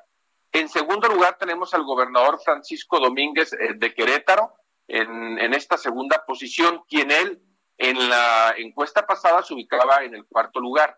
En el tercer lugar, y pierde una posición, la jefa de gobierno Claudia Sheinbaum se ubica en este tercer lugar. Recordarán que en la siguiente, en la anterior, perdón, entrega se encontraba en el segundo lugar. Y el gobernador de eh, Sinaloa, Quirino Ordaz, quien en esta medición en el mes de julio se ubica en la cuarta posición y lo teníamos en el mes de junio en el segundo lugar. Esos cuatro gobernadores, y bueno, tres gobernadores y la jefa de gobierno han sido muy consistentes, pelean, digámoslo, en el buen sentido de la palabra, por los primeros eh, lugares. Y el gobernador de Jalisco en la quinta posición, Enrique Alfaro, que es de llamar la atención, que ha sido un gobernador que a raíz, y lo comentaba en, en, la participación anterior, ha sido un gobernador que hay que decirlo así, este conflicto que ha tenido constante con el gobierno eh, federal, en particularmente con el vocero de la pandemia del gobierno federal, le ha redituado políticamente en algunos puntos o algunas posiciones hacia arriba. Se ubica en la quinta posición y ha sido, nosotros desde estas tres mediciones hemos podido apreciar cómo él ha venido escalando lugares. Esos son los cinco primeros lugares. En los últimos lugares, a diferencia de los primeros lugares donde han sido muy consistentes eh, estos cuatro, estos tres gobernadores y la jefa de gobierno, en los últimos lugares la cosa varía un poco. Por ejemplo, ahora tenemos en la posición número 32 al gobernador Marco Mena de Tlaxcala, que en el anterior ejercicio se encontraba también en los últimos lugares, pero no en la última posición. Quien se encontraba en la última posición es el gobernador de Colima, José Ignacio Peralta, que en esta medición lo tenemos en la posición número 29. En el lugar número 31 tenemos al gobernador de Campeche, quien, ahí sí hay que decirlo, ha sido muy consistente, pero hacia abajo. Eh, eh, se encontraba en posición número 23, ha venido este, perdiendo lugares y ahora ya lo tenemos en la posición número 31. Eh, en la posición número 30, el gobernador Rutilo Escandón de Chiapas, como ya lo comentaba el gobernador eh, José Ignacio Peralta en la posición número 29, y quien repite en la posición número 28 es el gobernador de Veracruz. También es importante comentar que así como hay gobernadores que se ubican en las últimas posiciones, también ha habido gobernadores que salen y entran. Es el caso del gobernador de Puebla y el gobernador de Morelos, que en esta evaluación, en este ejercicio, en el mes de julio, salieron de los últimos cinco lugares, si bien están en la posición número 26 el gobernador de Puebla y en la posición número 24 el gobernador de Morelos, Cuauhtémoc Blanco, han sido gobernadores que generalmente los ubicamos en las últimas posiciones. Hay que decirlo, ciertamente, eh, todo el mundo lo comentamos, aquellos que nos dedicamos a hacer este tipo de ejercicios, son eh, situaciones, fotografías de ese momento. Nosotros acabamos de medir apenas el fin de semana anterior, por lo cual a lo largo del tiempo, que me parece que es la parte muy relevante, a lo largo de estos tres meses, tenemos que hacer un análisis más profundo para poder apreciar exactamente cuáles son aquellos gobernadores quienes se ubican en las últimas posiciones, que eh, digamos que en la siguiente medición suben, bajan o se mantienen en estas últimas posiciones. A diferencia de los gobernadores que se encuentran en los primeros lugares, que han sido sumamente consistentes en estos tres meses, su posición este, en, en, estos primeros lugares, lo cual pues me parece que es un punto muy importante destacar. Son consistentes en eh, las mediciones, en eh, todas, ¿no? Eh, lo, lo, que vemos en los primeros lugares es que la gente pues ve con buenos ojos cómo actúan en diferentes ámbitos, en diferentes materias, no nada más en, en el COVID y llama la atención que sean estos mismos que siguen en los primeros lugares. Sí, la verdad es que se han logrado diferenciar. Me parece que tiene que ver con dos aspectos. Un tema tiene que ver con la política pública implementada y otro, por otro lado, también en la forma en que lo comunican. Es decir, si no hay una política, si hay una política pública adecuada, pero hay una comunicación deficiente, se van a quedar cortos. Cosa que también sucede al revés, es decir, no haber política pública, eh, no haber, perdón, comunicación que pueda de alguna u otra manera solventar alguna política pública deficiente. Pues me parece que estos eh, cuatro eh, gobernadores han logrado de alguna u otra manera, eh, no solamente una política pública adecuada, sino comunicarlo de una manera adecuada. Y me parece que, por ejemplo, como es el caso de la Ciudad de México, que en los momentos más difíciles o más complicados es donde la jefa de gobierno ha tomado un camino diferente en términos de la política del gobierno federal. Tenemos el ejemplo de los cubrebocas, el ejemplo de, eh, de las pruebas rápidas, entre otras cosas. Y por, y por un lado también comentar, Lupita y Sergio, que tenemos algunos gobernadores que han perdido posiciones y que se han salido de entre los primeros 10 eh, lugares, como es el caso, en su momento tuvimos al gobernador de Tamaulipas, al gobernador de Baja California, Jaime Bonilla, que en nuestra anterior medición se encontraba en la posición número 10 y ahora se encuentra en la posición número 12. Tenemos al gobernador de Guanajuato, Diego Sinué, quien nosotros durante mucho tiempo antes de las mediciones de eh, COVID, en un gobernador bien evaluado, estaba entre los primeros 10 lugares. Estos temas de inseguridad, sumados al tema COVID, lo han alejado de los primeros 10 lugares y ahora lo ubicamos en la posición número 13. ¿A qué voy con este dato? Es decir, hay gobernadores, jefa de gobierno, que han aprovechado este, las situaciones complicadas para mostrar de alguna u otra manera liderazgo, política pública y una buena comunicación, y ha habido gobernadores que se han quedado muy, muy cortos en estos tres elementos que yo comento. Bueno, pues ah, yo quiero agradecerte, Alejandro Caso, director de la encuestadora Caudae Estrategias, el haber conversado con nosotros esta mañana. Un placer como siempre, Lupita, Sergio, un fuerte abrazo. Igual para ti, hasta luego, buenos días. Bueno, ¿y cuánto, cuánto costó el haber tenido el avión presidencial en un hangar de California desde el inicio del actual sexenio? Bueno, fue un gasto de 47 millones de pesos, 47 millones de pesos. Y bueno, pues uh, esto es lo que lo que nos costó a los contribuyentes el haber mantenido durante todo este tiempo allá en uh, California el avión presidencial. En otros temas están a punto de abrir los mercados. Ayer fue un buen día para los mercados financieros tanto en México como en otros países. El índice de precios de la bolsa mexicana subió 1.5%, se ubicó en 37.447 unidades. El Dow Jones aumentó 0.6% y el Nasdaq 0.3%. En estos momentos el peso se ubica en 22.83 en ventanillas bancarias 22.83, mientras que en el mercado el mayoreo está en 22.45. Y son las 8 de la mañana con 24 minutos. Vamos a una pausa. Regresamos en un momento más. Le quiero recordar a usted nuestro número de WhatsApp por si nos quiere usted mandar un mensaje de voz o un mensaje de texto. Es el 55 20 10 96 47. Repito, 55 2010 96 47.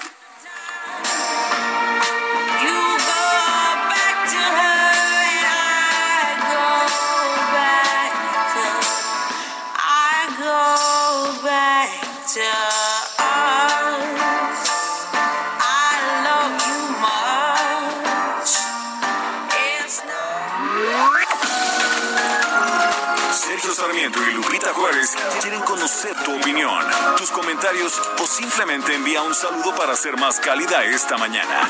Envía tus mensajes al WhatsApp 5520 109647.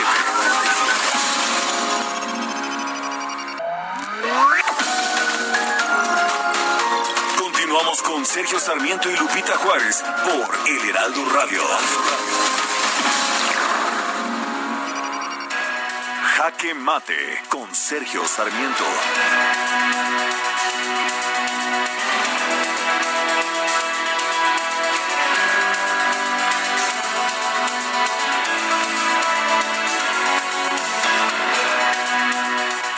Finalmente, el gobierno de la República demostró que puede impulsar una iniciativa para el bienestar del país y sin tomar medidas radicales. Esto lo vimos con la reforma de las pensiones. Es una reforma consensada que ha tenido el apoyo tanto de las organizaciones empresariales, a pesar de que las empresas van a tener que pagar todo el dinero, la mayor parte del incremento, todo el incremento que se está planteando para las pensiones y también de los sindicatos. Aquí lo interesante es que desde hace mucho tiempo se conocía que había un problema en las pensiones. Sabíamos que con la ley de 1997, la cual salvó de la quiebra al Instituto Mexicano del Seguro Social, las pensiones iban a resultar muy bajas porque se había estado recabando muy poco dinero, de hecho, para ellas y además había toda una serie de limitaciones a la forma en que se podía invertir este dinero. Al final se ha obtenido una reforma que parece razonable en muchos aspectos. Habrá que ver, por supuesto, ya el detalle cuando la ley se dé a conocer. Pero lo importante, lo importante es que vamos a tener una situación en que quienes se retiren en nuestro país lo puedan hacer de una manera más digna que en la actualidad.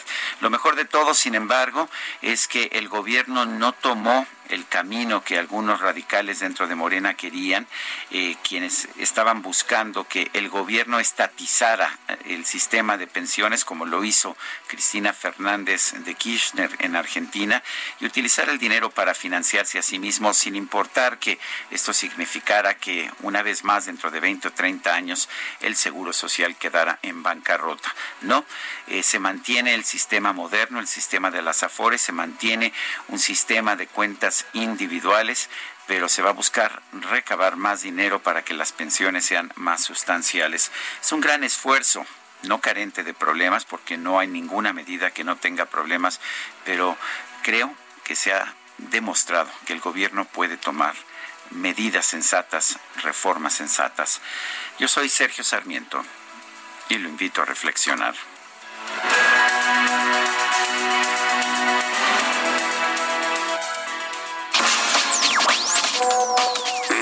Lupita, Sergio, muy buen día a ustedes, a toda la producción. Y comentar que eh, este gobierno se ha basado en los artículos 133, 128 constitucionales, eh, aparentemente, eh, pero en realidad el 135, el 40 y el 41 constitucional, para todos los abogados, pues saben que a veces se acomoda a conveniencia y se viola el principio de supremacía constitucional. Yo espero que en verdad los abogados y juristas pues hagamos algo para poder entender realmente que este gobierno únicamente le gusta cambiar las leyes a conveniencia. Es mi comentario.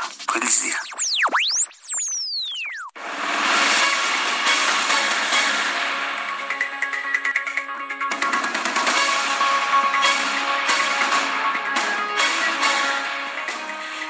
Y continuamos con la información y muchas cosas todavía esta mañana, Sergio. Ayer, ayer, por cierto, hablamos de un tema interesante, hablábamos de eh, con Marco Chávez, el doctor Marco Chávez, sobre violaciones al debido proceso en el caso de Emilio Lozoya. Y bueno, interesante, ¿no? Lo que él nos decía, pero también la fiscalía apunta que se cumplió, eh, que no hay violación al debido proceso y que se cumplió precisamente al poner a disposición, estuvo ahí el Ministerio Público, de hecho hay un boletín que dio a conocer el, la propia Fiscalía General de la República que todo mundo podemos leer acerca pues de cómo de cómo estuvieron las cosas precisamente en este en este caso.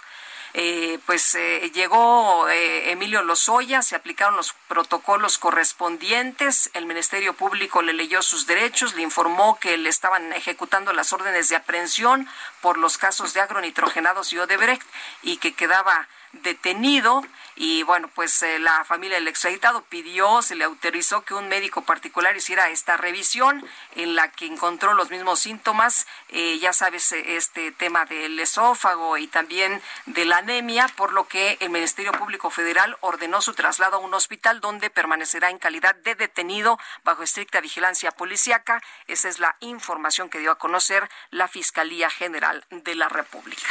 Son las 8 de la mañana con 35 minutos. Vamos con el Químico Guerra. El Químico Guerra con Sergio Sarmiento y Lupita Juárez. Químico Guerra, ¿qué nos tienes esta mañana? Adelante. Pues una reflexión, Sergio Lupita, ¿por qué la gente cree más fácil las malas noticias que las buenas? ¿No? Es más, Sergio Lupita, ya ven que en nuestro léxico se dice noticias buenas no son noticias, good news, no news, ¿no? O sea, como que únicamente las noticias malas. Yo trato aquí en esta sección, pues de dar las otras noticias que siempre hay noticias que son eh, edificantes, que son buenas, ¿no?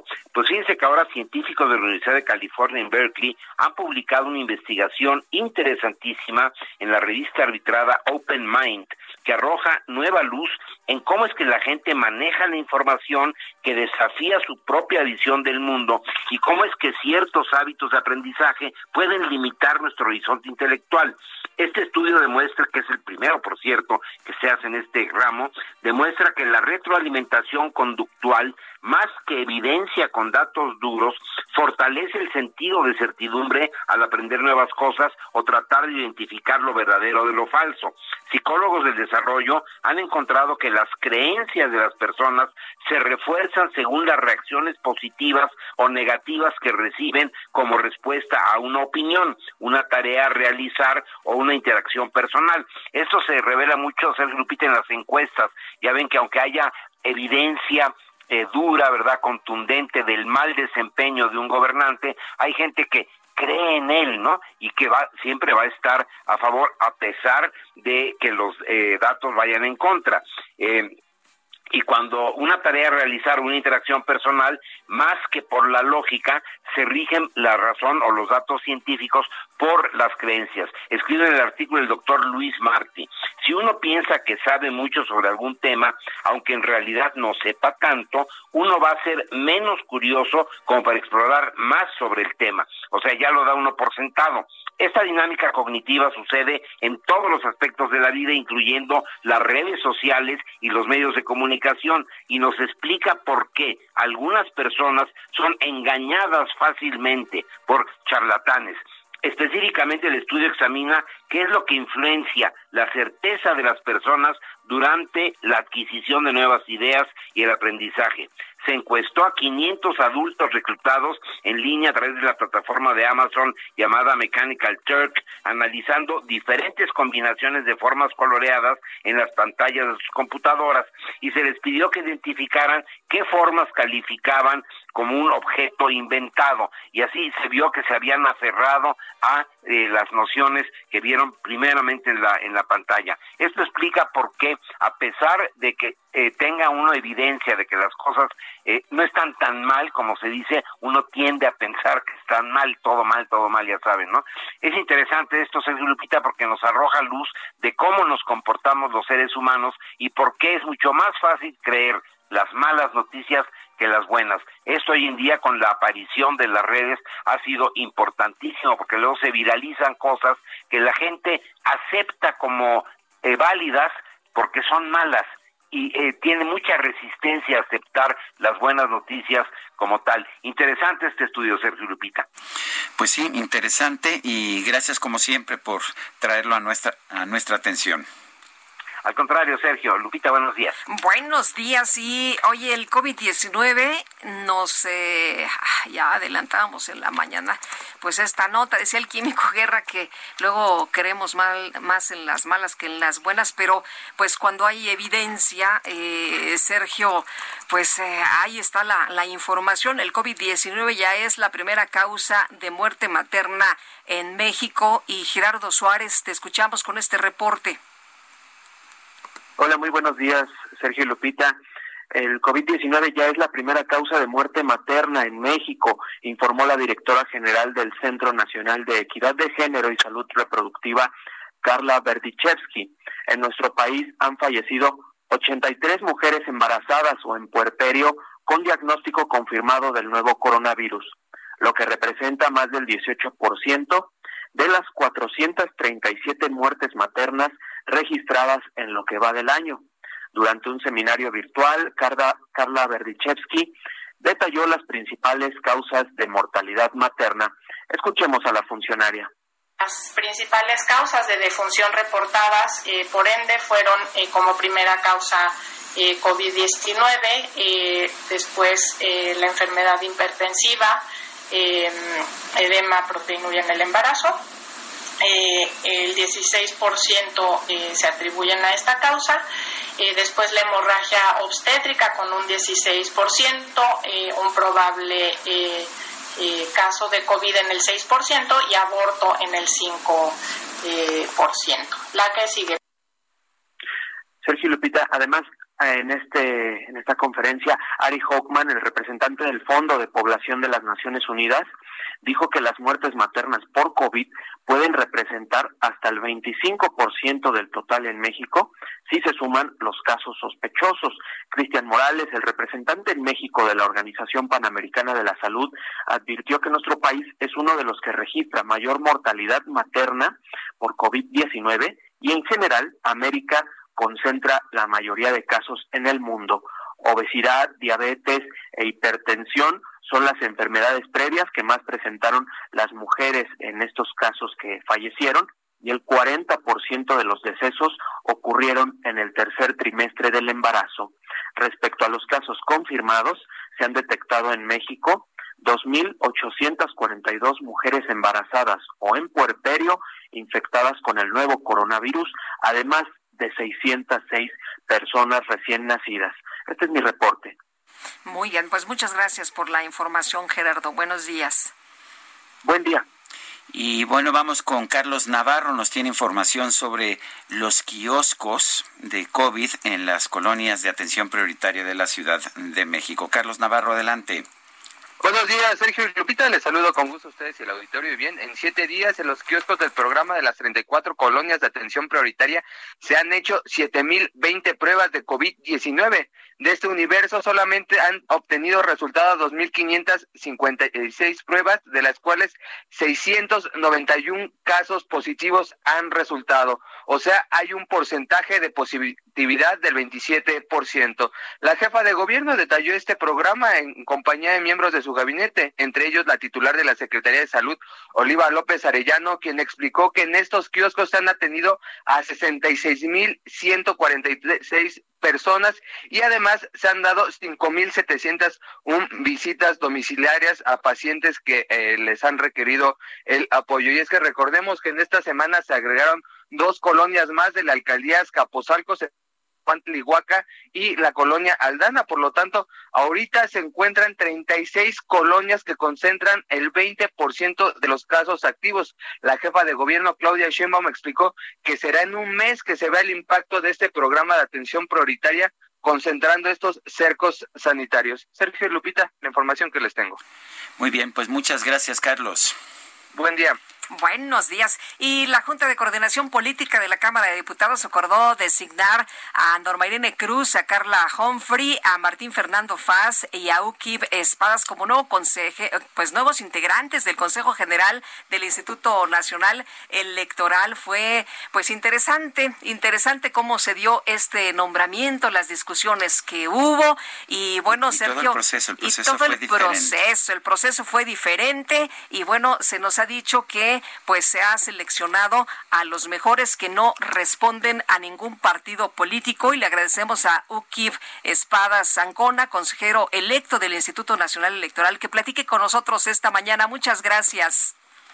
Muchas gracias a ustedes. Sí, eh, U- Ukib, eh, en primer lugar, gracias, pero este proceso fue diferente. Aquí lo interesante es que no hubo un dedazo que viniera de algún grupo político, algún grupo parlamentario, sino que ustedes promovieron sus propias candidaturas, mostraron su interés, hubo un comité técnico que los evaluó, siempre hay jalones y los hubo en esta ocasión también, pero el proceso es distinto. ¿Cuál es la lección que, cuáles son las lecciones que, que asumes? Sobre el proceso mismo me parece muy interesante la manera como está diseñado, es decir, hay una primera etapa larga y difícil que es eh, fundamentalmente técnica y esto cierra como debe de ser con un proceso político en donde los partidos acuerdan dentro de las opciones técnicamente viables que de manera muy cerrada le entrega el comité técnico quiénes pueden ser. Me parece que eh, creo que es verdad que eh, llegamos personas que no tenemos, eh, que no obedecemos a ningún partido político. No diría yo no tenemos vínculos, porque tendremos que tener vínculos con todos, pero que no obedecemos a ningún partido político y que, eh, pues de cualquier manera, políticamente los partidos decidieron depositarnos esta confianza. Me, me resulta interesante el proceso. Lo que resultó de ello, bueno, pues eso será juzgado a partir de lo que los nuevos consejeros hagamos. Eh, lo, lo in- interesante también, doctor, lo que se dijo, ¿no? Que era momento de que no llegaran, eh, como en el pasado, ni cuotas ni cuates, y el presidente incluso pedía que sean imparciales, pero aquí lo más importante es que la ciudadanía es quien pide que sean imparciales y honestos y que no se sometan a las presiones de ningún partido. Y está muy bien que la sociedad y el presidente lo pidan, eh, pero lo manda la ley. Y donde la ley manda, bueno, pues las peticiones este, son muy razonables, pero nosotros estamos obligados a esa independencia. No es un asunto volitivo, tenemos que ser independientes. Ha habido un golpeteo en contra del INE a lo largo de, pues, de los últimos tiempos y ha sido un golpeteo bastante constante y parte de esto proviene del propio presidente de la República. ¿Qué tanto compromete esto el futuro del INE eh, y su credibilidad sobre todo? El INE es una institución fuerte. Me parece que el proceso de selección ha demostrado que eh, su desarrollo está al margen de la voluntad de los, de los distintos poderes. No me preocupa eh, que haya contradicciones con otros poderes, eh, así es la democracia, y creo que el diseño institucional y las condiciones sociales son adecuadas para que, independientemente de las normales fricciones de los procesos políticos, el INE realice su tarea a plenitud y provea a la sociedad del servicio democrático que está obligado a proveer. Doctor, ¿qué es lo que sigue ahora para ustedes? Ay, pues mucho cansancio, ¿qué quieres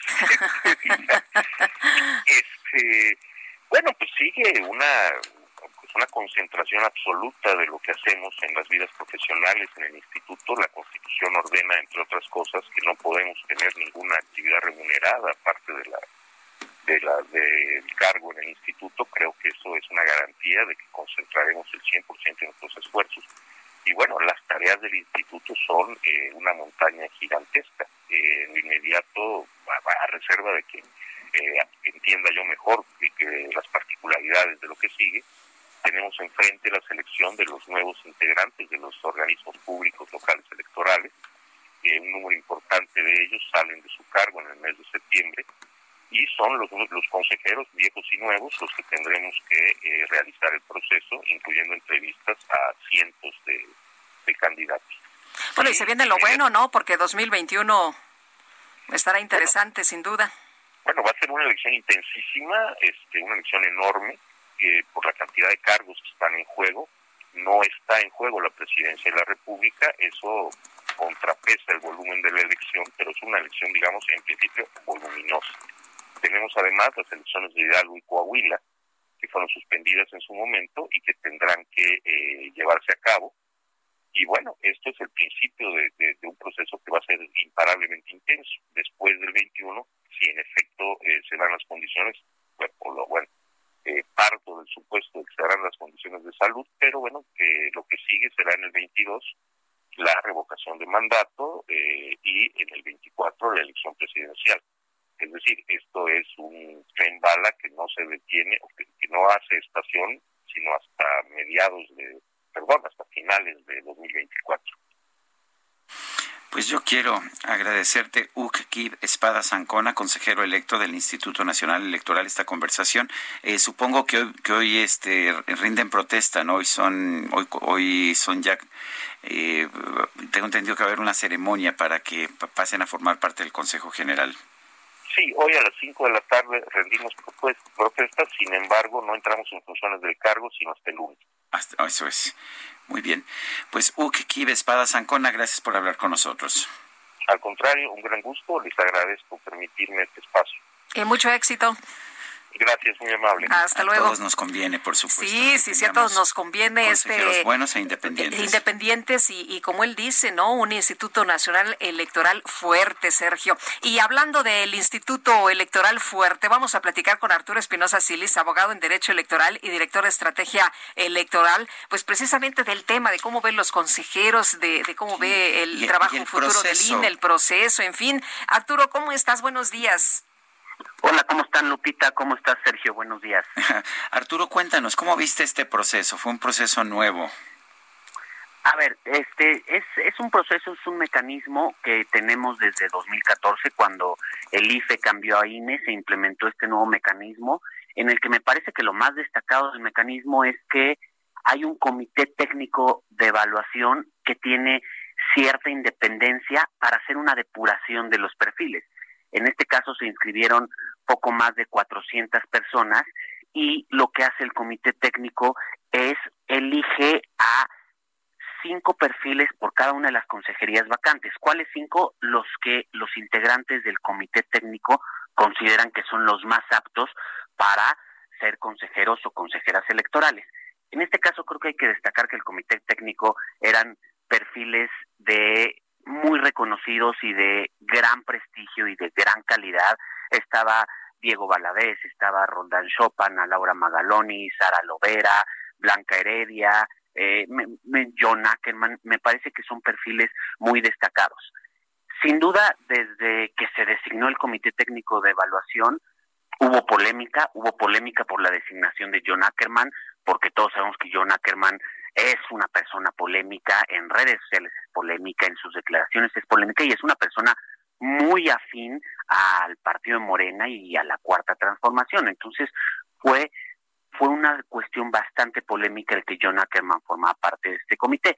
Creo que en general el proceso fue un buen proceso, no estuvo exento de polémicas como son todos los procesos de designación de altos cargos dentro del Estado mexicano. Siempre hay polémicas, siempre hay divergencias, siempre hay este diferentes visiones que se quieren plasmar en la designación, pero me parece que fue un, fue un buen proceso. Destaco que fue un proceso bastante más transparente que los anteriores. ¿Por qué digo bastante más transparente? Porque en esta ocasión las la etapa, bueno, de, de, la etapa de examen, los exámenes que hicieron, la evaluación que hicieron, el comité técnico dio a conocer las calificaciones de los que pasaron, eh, después, en la etapa de entrevistas, si bien las entrevistas que hizo el comité técnico no se transmitieron en vivo, pero inmediatamente en cuanto concluyó esta etapa, se subieron al micrositio que implementó la Cámara de Diputados y finalmente hubo una segunda ronda de entrevistas ya nada más de los 20 que formaron las cuatro quintetas que sí se transmitieron en vivo, que realizó la Junta de Coordinación Política. Entonces creo que el proceso en general, aunque tuvo sus polémicas porque John Ackerman estuvo en contra de eh, las quintetas que presentó el Comité Técnico de Evaluación a la Junta de Coordinación Política y señaló que no le parecía que eran los perfiles más aptos.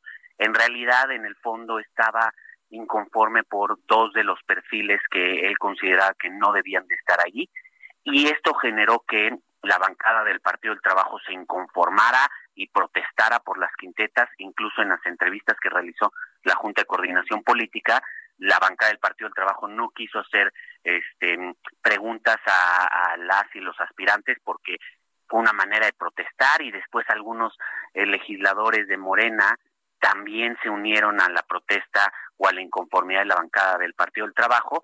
Pero bueno, me parece que al final el proceso llegó a buen puerto, eh, culminó de una manera exitosa y la muestra de ello creo que es la unanimidad que alcanzó tanto en la Junta de Coordinación Política por parte de todas las fuerzas este, representadas en el Congreso que dieron el aval a, estas cuatro personas que ahora son consejeros, consejeras. Pues yo quiero agradecerte, Arturo Espinosa Silis, abogado en Derecho Electoral y director de Estrategia Electoral, por haber conversado con nosotros. Muchísimas gracias. Buenos días. Hasta luego. Son las 8.55. Regresamos.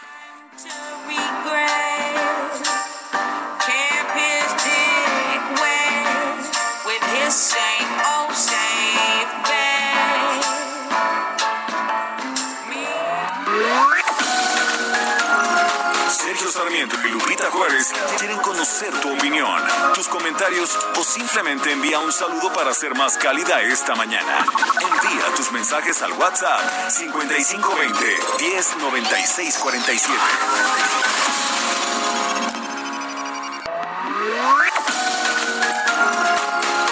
Continuamos con Sergio Sarmiento y Lupita Juárez por El Heraldo Radio.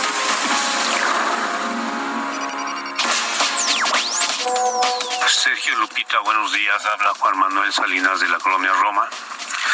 La expresión del avión creo se hizo popular en México debido a una serie de televisión de hace algunos años llamada La Isla de la Fantasía. Le sugiero a Andrés Manuel entonces que empiece su programa con la expresión de el avión. Claro, en un gobierno de pesadilla. Un abrazo a todos, hasta luego. Well, sometimes I go out myself and I look across the water.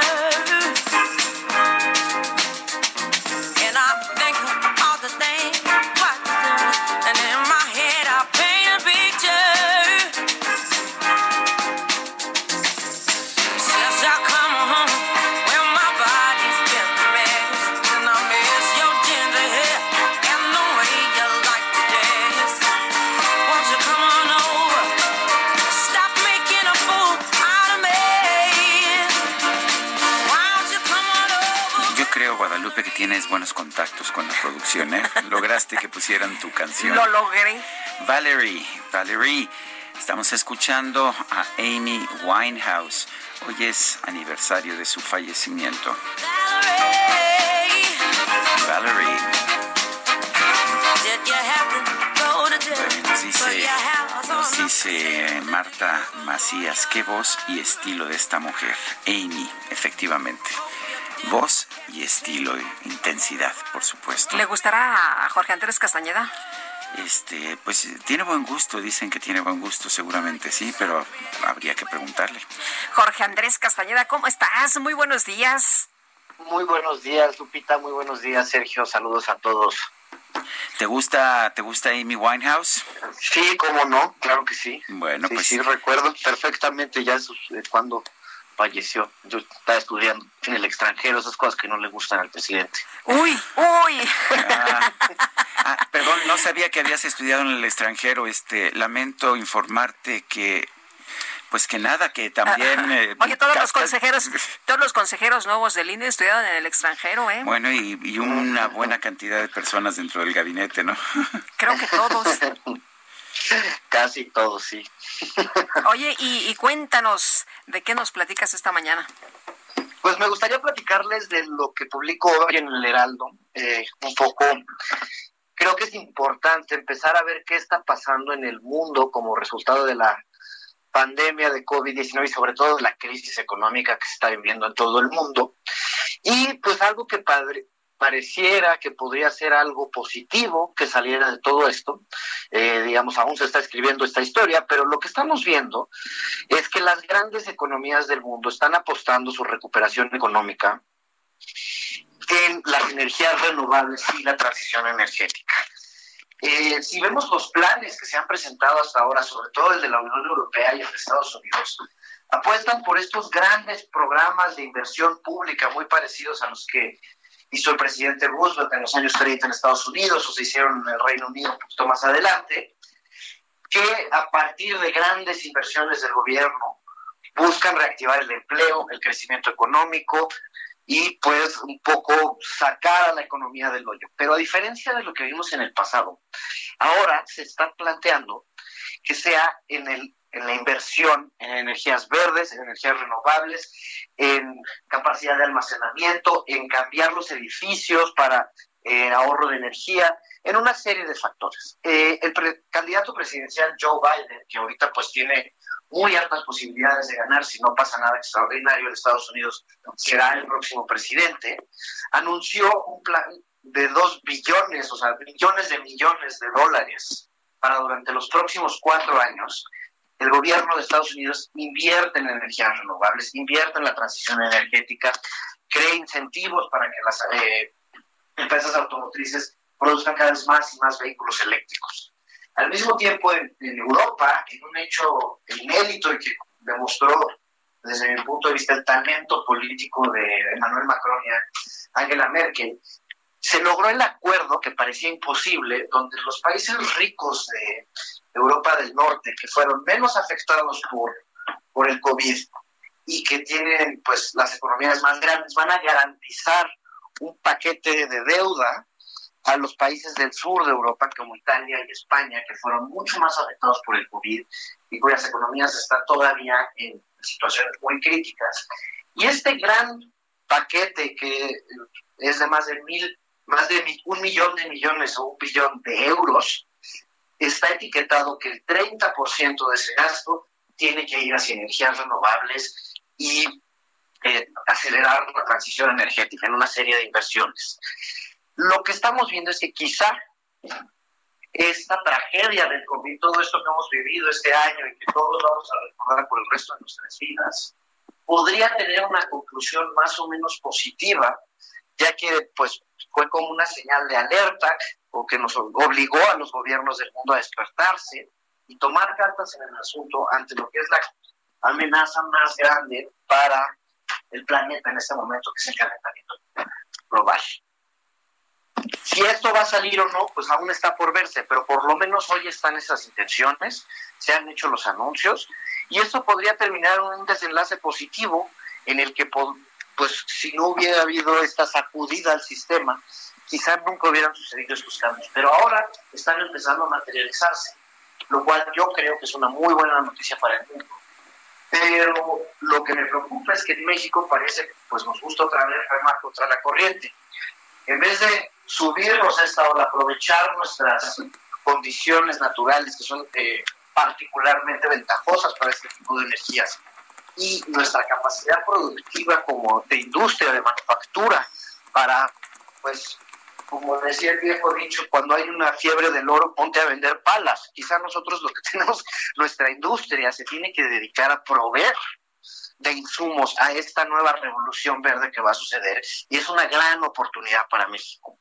Y ojalá pues no se desperdicie como hemos desperdiciado tantas otras oportunidades en el pasado. Muy bien, Jorge Andrés, muchas gracias y que tengas muy buen día. Un saludo a los dos y que tengan un buen día ya. Espero pronto poder regresar al estudio con ustedes. Esperemos que sí. Gracias. Nos dará gusto. Bueno, y los investigadores de distintas instituciones están trabajando para desarrollar vacunas que combatan el COVID-19. Varios ensayos han comenzado a mostrar resultados positivos. Eh, vamos a conversar con Najani Canal, especialista en propiedad intelectual e industrial. Najani Canal, buenos días.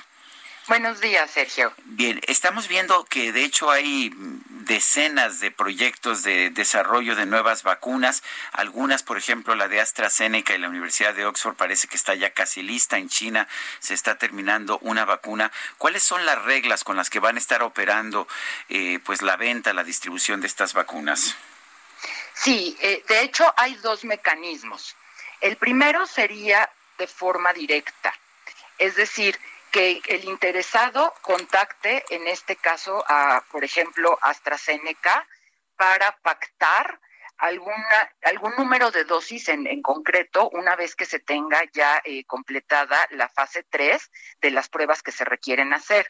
Y la otra alternativa que se plantea es a través de, otros organismos internacionales, como podría ser la Organización Mundial de la Salud, en donde se aprovecha una iniciativa que se conoce como COVAX, que es reciente y se refiere o se nombra como acelerador del acceso a las herramientas contra la COVID-19.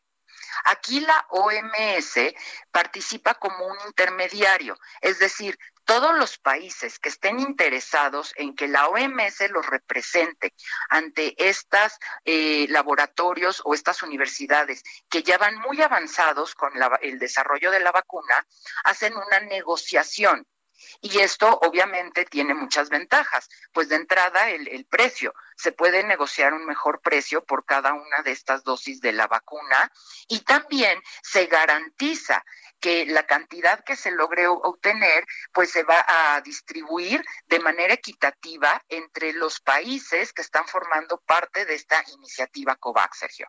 Eh, en Najani, entonces lo que estamos viendo ahora eh, será totalmente distinto a lo que eh, se ve cuando no tenemos una pandemia. Ahora sí es, eh, sería para todos, sería de manera equitativa, es lo que lo que podríamos ver, porque habría había una preocupación, ¿no? De que a ver eh, quién tiene primero la vacuna y luego quién la compra primero y hasta cuándo nos llega a todos los demás.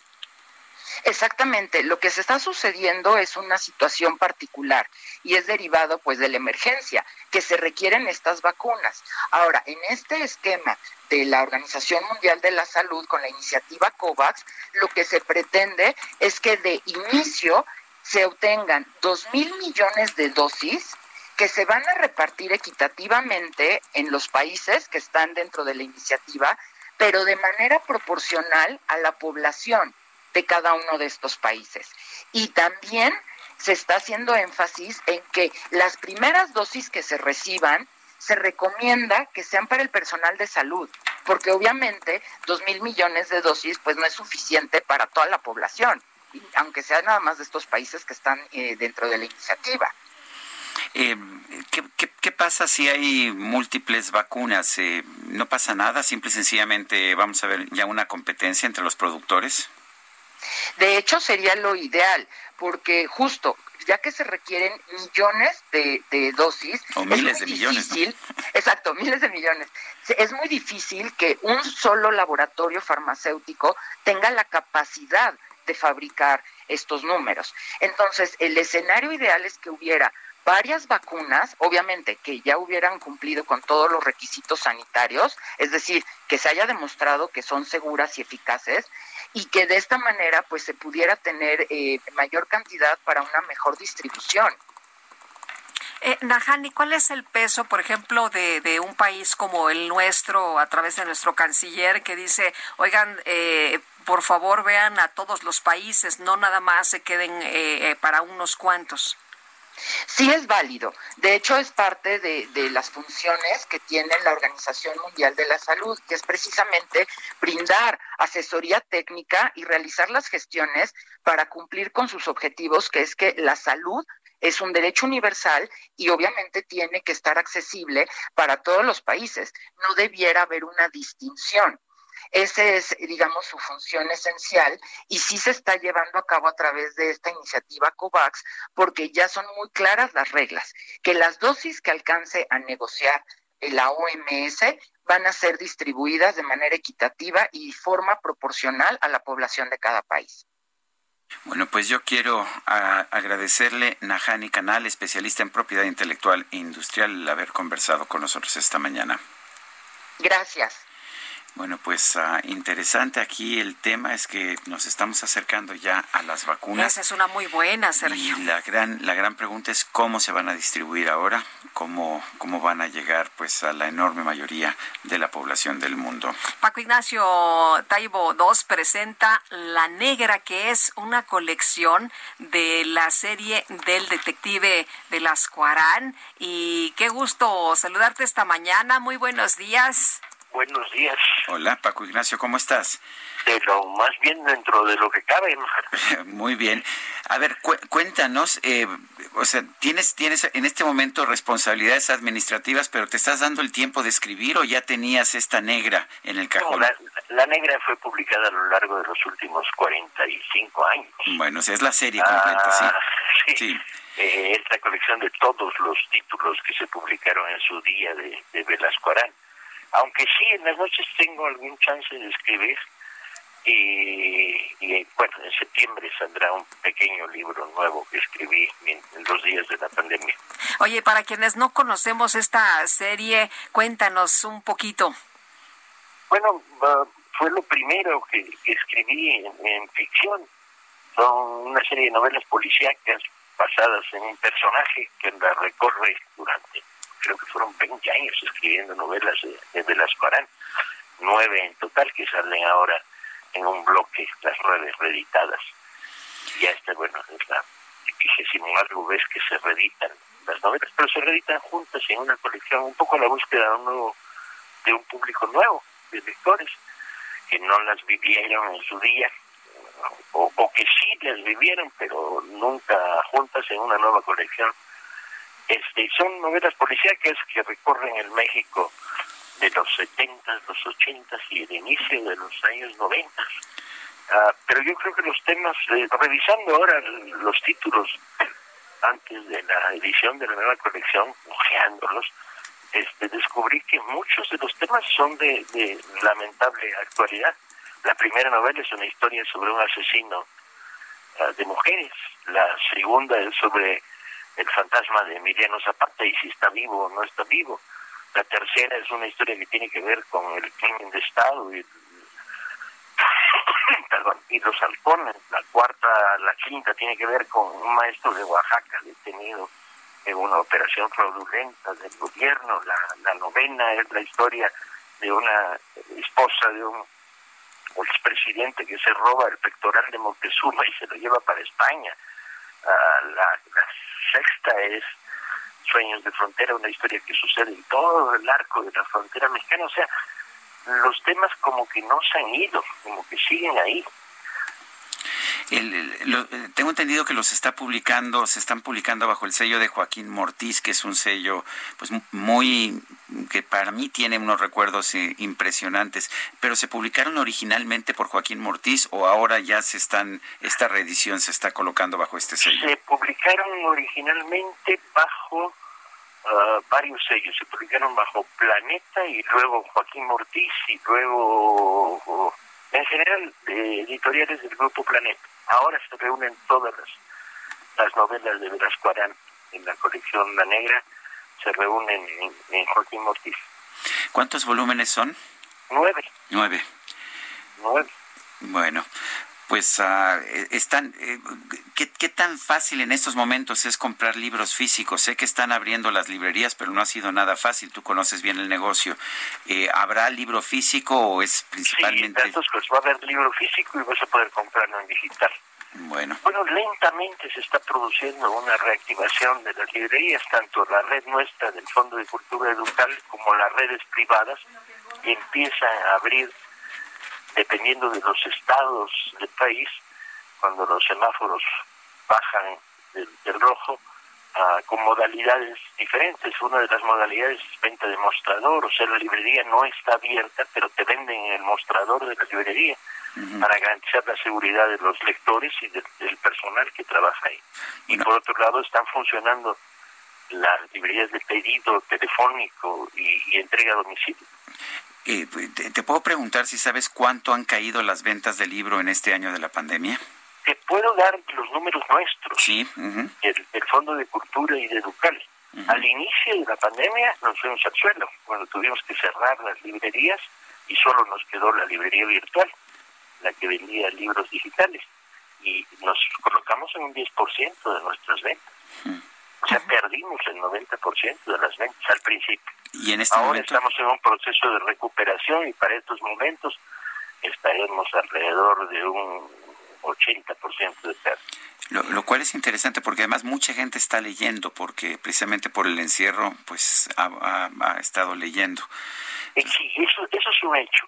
De hecho, una parte de nuestro trabajo ahí en el fondo fue lanzar libros de descarga gratuita de regalo y llevamos 780 mil regalados. Bueno, pues yo quiero agradecerte como siempre, Paco Ignacio Taibo, Paco Ignacio Taibo II, el que nos hayas hablado de libros y en este caso sobre la colección La Negra. Ándale pues. Bueno, Muchas gracias ah, hasta eh, luego, buenos días. Hasta luego. Oye, Héctor Velasco Arán, Yo, yo nunca lo he leído, la verdad, pero me yo gusta mucho la novela policíaca, me gusta ¿sí? mucho, así que pues estas fueron un clásico hace un montón de sí. años sí yo leí creo que una o a lo mejor dos pero hasta ahí hasta sí. ahí pues sí. hay que echarles una una leidita Héctor Velasco Arán se llamaba el detective son las nueve de la mañana con 19 minutos Desde Palacio Nacional, el presidente López Obrador pidió a los nuevos consejeros del INE que actúen con honestidad, trabajen a favor de la democracia y no se sometan a ningún partido político. Yo lo único que les pido de manera respetuosa a los nuevos consejeros que actúen con honestidad, que sean imparciales, que no se sometan ni a los partidos ni al gobierno, que representen al pueblo y que de verdad juren cumplir con el que haya democracia en México. Es un momento histórico en el que podemos dejar establecida, en definitiva, la democracia como forma de vida y como forma de gobierno. Y por otro lado, el presidente señaló que el avión presidencial se va a mantener en territorio nacional y bajo resguardo de la Fuerza Aérea, ya que están pues analizando dos propuestas de compra de la aeronave. Ya está de regreso el avión presidencial, llegó ayer, continúa el proceso de venta, hay dos eh, ofertas, inclusive ya hay un anticipo de una de las empresas, no se ha eh, cerrado la operación, en definitiva, porque se está buscando la mejor opción, desde luego se tiene que vender a precio de avalúo y los eh, posibles eh, compradores no tuvieron inconveniente en que esté aquí el avión. El gobernador de Chihuahua, Javier Corral, informó que como parte de un nuevo diálogo con autoridades federales se acordó reducir el volumen de extracción de agua de la presa Luis L. León para el pago del Tratado de Aguas con los Estados Unidos. La Comisión Nacional del Agua informó que este miércoles se formó la depresión tropical 8 sobre el noreste del Golfo de México.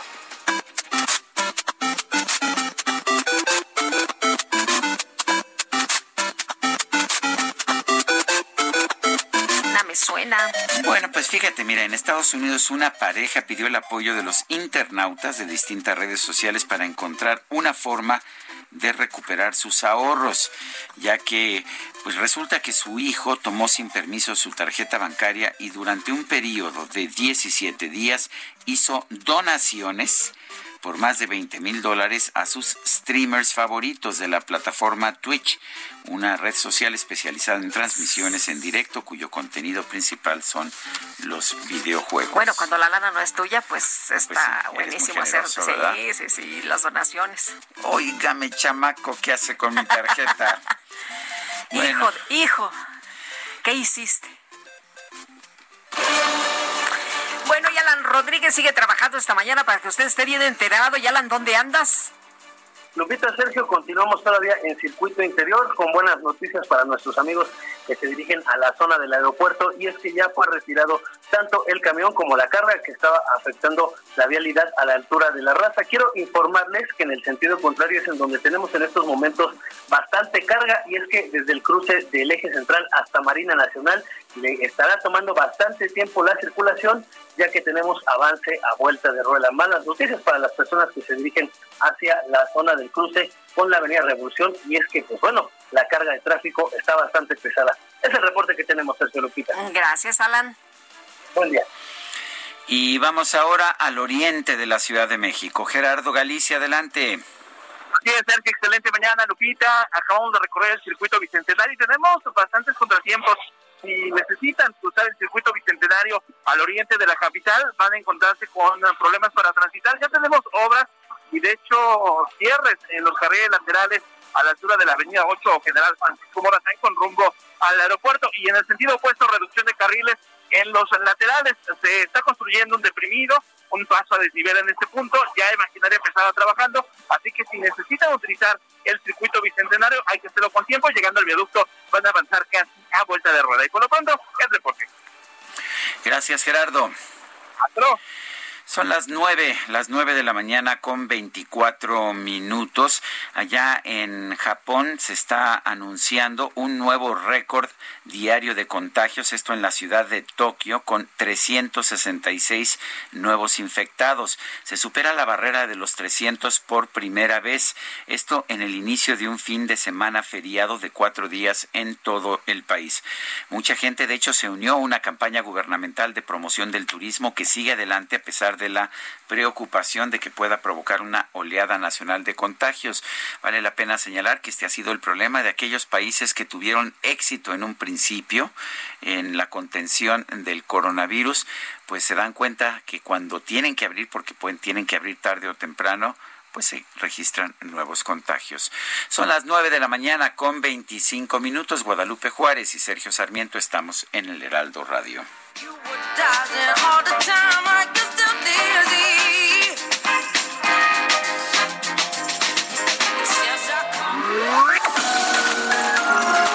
Sergio Sarmiento y Lupita Juárez quieren conocer tu opinión, tus comentarios o simplemente envía un saludo para ser más cálida esta mañana. Envía tus mensajes al WhatsApp 5520 109647.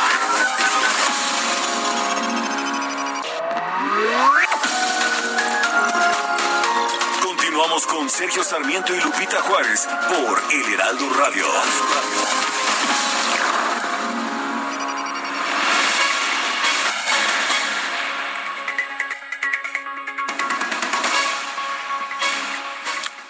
Banco del Bienestar dio por terminado un contrato de hasta 10.800 millones de pesos con la empresa Viv Colmex para el arrendamiento e instalación de cajeros en sus sucursales.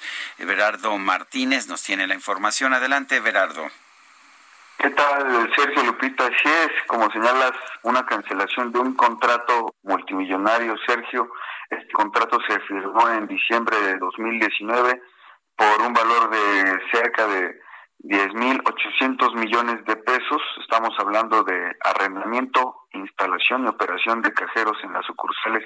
Como recordará el auditorio, este, este Banco de Bienestar, pues es el intermediario del gobierno federal para los programas sociales. El banco actualmente se encuentra en ampliación, están construyéndose 2.700 sucursales y este proveedor, Bitcolmex, sería quien surtiría de cajeros a, las sucursales, a, a estas unidades económicas en todo el país.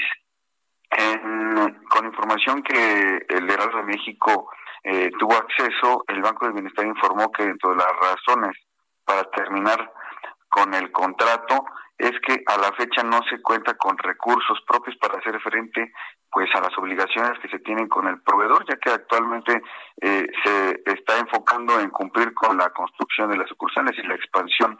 También en otro de los argumentos por los que se ha por terminado este pues oneroso contrato también eh, se da cuenta de que eh, pues se establece en una cláusula del contrato que únicamente se pagarían los servicios por cajero instalado y funcionando y a la fecha pues no se tiene ningún cajero ni instalado ni funcionando. Eh, pues, estos son los argumentos por los que se da por terminado el contrato Sergio Lupita, pero también hay algo importante. El banco señala que la falta de recursos proviene desde la Secretaría de Bienestar, en donde se explica que tuvieron problemas para recurrir a los recursos para pagarle al proveedor y se explica que eh, los recursos provendrían de un remanente de un préstamo que realizó el Banco Mundial al gobierno federal en 2014. O a final de cuentas, eh, la Secretaría de Bienestar también tuvo problemas en esos recursos y puede que se da por terminado el contrato. Eso es lo que se explica, de todos los detalles, está en el Heraldo de México. Bueno, pues muchas gracias por esta, por esta información, Everardo. Muchas gracias a ustedes y buen día a los Hasta luego, muy buenos días. Las nueve ya con 33 minutos. La micro deportiva.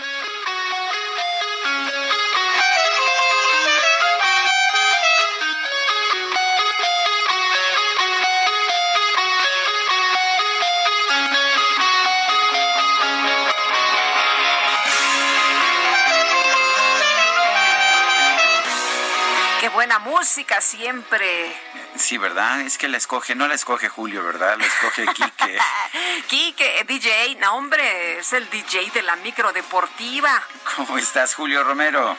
Sergio Lupita, qué gusto saludarles, muy buenos días. Efectivamente, se aprovechan de la sana distancia de repente, pero confiamos mucho en el DJ Cacharpo Quique, porque siempre, siempre tiene, en términos generales, buena elección, así es que saludos al buen slash. Además, además, si hay expresidentes que cobran por mandar saludos y felicitaciones, pues en la micro deportiva también nos rentamos para cumpleaños, bautizos, etcétera, y también mandamos felicitaciones más barato, muchísimo más barato todavía. Bueno, vámonos rapidísimo, arrancamos este jueves con la información. Aparentemente todo estaba listo para que el día de hoy se pusiera en marcha el torneo Guardianes 2020 del fútbol mexicano, pero el tema de salud no lo permitirá, que dice mi mamá que siempre no. El duelo entre San Luis y el equipo de Bravos de Juárez se pospone hasta el próximo lunes debido a que el cuadro fronterizo presentó 10 casos positivos de COVID-19. En un comunicado, la Liga MX detalló que el duelo pasará para el lunes en el mismo estadio, el Alfonso Lastras, Casa del San Luis, pero a las 6 de la tarde, y se mantiene a la espera de los resultados totales de las pruebas. Mismo camino siguió el duelo del día de mañana, de mañana viernes, entre la Franja del Puebla y Mazatlán FC, que también pasa el lunes, pero hasta las 10 de la noche, tiempo del centro de México. Qué cosa esta, eh, cuando todo el mundo pensaba en que ya no había más problemas y que arrancaba ya el fútbol mexicano sin público y con todas las medidas de sanidad, pues resulta que no, que todavía el asunto está bastante, bastante bravo. Pues también Cruz Azul, uno de los más golpeados por este tema, anunció dos casos más, son asintomáticos, ya están aislados y en observación, serán baja para el duelo del sábado contra el Santos Laguna, así es que volvió a salir la polémica de si se tendría que haber reactivado la liga o tenían que haberse esperado un poco más. Pues ahí las cosas dos duelos ya tuvieron que moverse y pues los que lo que se viene porque no sé si está en el reglamento esta situación si algún equipo en el futuro da positivos de covid se podrá mover se suspende bueno pues ahí está esta, esta polémica situación. Mientras que en el seno de los Pumas de la universidad, jugadores y directivas siguen negociando el tema de los salarios, es un problema en Pumas. Mientras que en el tema salud, el atacante Juan Ignacio Dineno asegura que no hay temor excesivo por arrancar la campaña en medio de la pandemia. Pumas estará recibiendo el domingo a las 12 del día a los Gallos Blancos del Querétaro. Escuchamos a Juan Ignacio Dineno.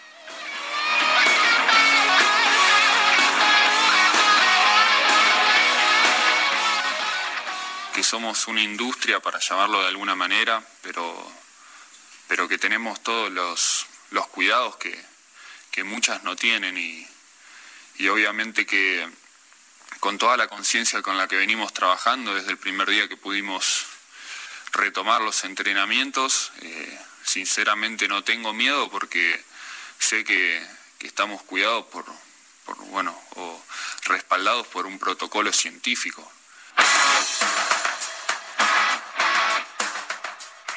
Pues así las cosas con Juan Ignacio Dinenos y por supuesto que es una industria eh, muy, muy cobijada esta del mundo del fútbol, pues son son millones de dólares los que se mueven cada fin de semana. Y en el balompié internacional, pues prácticamente pasa en todos lados. Eh, sin seguir las recomendaciones, cientos de aficionados se dieron cita a las instalaciones de Anfield, donde el equipo de Liverpool recibió el trofeo que lo acredita como campeón de la Liga Premier de Inglaterra. Autoridades de la ciudad y el propio entrenador Jürgen Klopp le pidieron a la gente que se mantuviera en casa, pero hicieron caso omiso, se presentaron sin cubrebocas, encendieron bengalas, no respetaron la distancia recomendada y ellos fueron a celebrar el título del conjunto del Liverpool. Pasa absolutamente en todos lados, se les prometió una fiesta en grande posteriormente cuando se, se pueda, cuando las condiciones sean las adecuadas, pero la gente ya no le importó y se dieron cita para celebrar este título. En otras cosas, todo listo para que el día de hoy se cante el play ball en el béisbol de las grandes ligas. Habrá dos duelos el Opening Day. Los Yankees de Nueva York enfrentan a los campeones nacionales de Washington. Los estelares, Garrett Cole por los mulos de Manhattan y Max Scherzer por los nacionales de Washington estarán subiendo a la loma de las responsabilidades de este Garrett Cole, que es un verdadero enigma. Vamos a ver si tiene grandes actuaciones como las tuvo con los Astros de Houston, estos Yankees que son favoritos, en verdad son favoritos para eh, llegar a grandes cosas en la Liga Americana. En el segundo compromiso, los Dodgers de Los Ángeles estarán enfrentando a los Gigantes de San Francisco. Otros dos estelares, Johnny Cueto, pitcher anunciado por los Gigantes, y Clayton Kershaw por los Dodgers de Los Ángeles. Hay que recordar que la temporada solamente será de 60 juegos. Se elimina el bateador, eh, más bien se elimina el bateo del pitcher en la Liga Nacional. Habrá bateador designado. Los relevos tendrán que enfrentar por lo menos a tres bateadores. Y en caso de irse a extra innings, estas entradas extras arrancarán con un corredor en la segunda base. Dicen que solamente son por estos 60 juegos. Mexicanos a seguir, Roberto Zuna, cerrador con los Astros de Houston, Julio Urias, que se convertirá en el cuarto abridor de los Dodgers de Los Ángeles.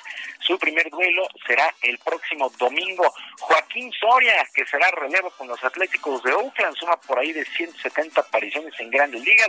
El veteranazo sur de Culiacán, Oliver Pérez, de los Indios de Cleveland, que lleva 19 temporadas. Luis César, con los Yankees, espera tener actividad después de recuperarse del coronavirus. Alex Verdugo, jardinero que ahora llega a las Medias Rojas de Boston, procedente de los Dodgers de Los Ángeles. Así es que el día de hoy, a las 6 de la tarde y a las 9, estará arrancando estos jueves, el Yankees Nacionales a las 6 y el Dodgers San Francisco por ahí de las 9 de la noche. Y los Clippers de Los Ángeles y la magia de Orlando fueron los encargados de regresar la actividad del básquetbol de la NBA con un duelo de preparación en la llamada burbuja allá en Orlando, Florida, previo a la reanudación de la temporada el próximo día 30. Pues como dato, los Clippers se llevaron la victoria 99 a 90 con Paul George anotando 18 puntos en 19 minutos y Kyle Leonard 9 puntos y 3 rebotes. Insistimos, a pesar de la polémica de si se debe o no reanudar el deporte, pues Grandes Ligas arranca el día de hoy, NBA el 30, el fútbol mexicano mañana y todo el fin de semana, pues así las cosas con el tema deportivo este jueves. Sergio Lupita, amigos del auditorio, la información, que sea un extraordinario día y les mando un abrazo a la distancia. Gracias, Julio, buenos días. Buenos días. Son las nueve con cuarenta y un minutos. Vamos con Mónica Reyes, nos tiene información.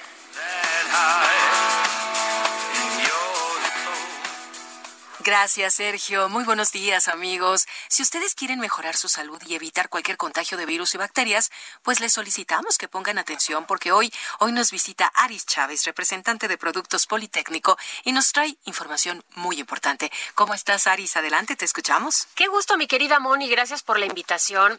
Hoy en día que la población estamos verdaderamente en un grave riesgo de contagio de cualquier virus o bacteria, es la importancia que quiero platicarles el día de hoy de fortalecer nuestro sistema inmunológico para evitar el riesgo de contagiarnos. La buena noticia es que científicos del Instituto Politécnico Nacional desarrollaron un tratamiento encargado de transferir inmunidad al cuerpo, que es el factor de transferencia.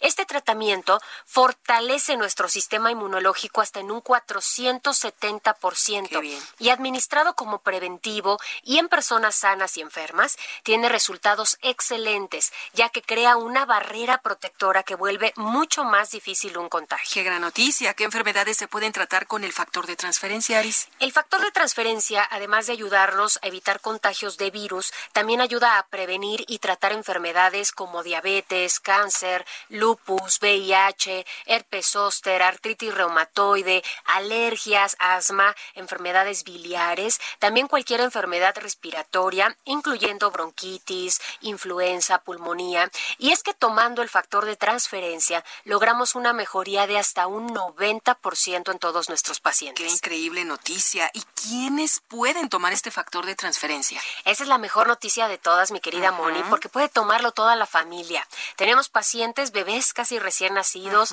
hasta personas de la tercera edad. Puede tomarse de forma segura y sobre todo sin efectos secundarios. Además, actualmente se tratan personas con enfermedades crónico-degenerativas con resultados verdaderamente sorprendentes. Yo los exhorto, amigos, a que protejan su salud, la de su familia, tomando este factor de transferencia original de científicos egresados del Instituto Politécnico Nacional.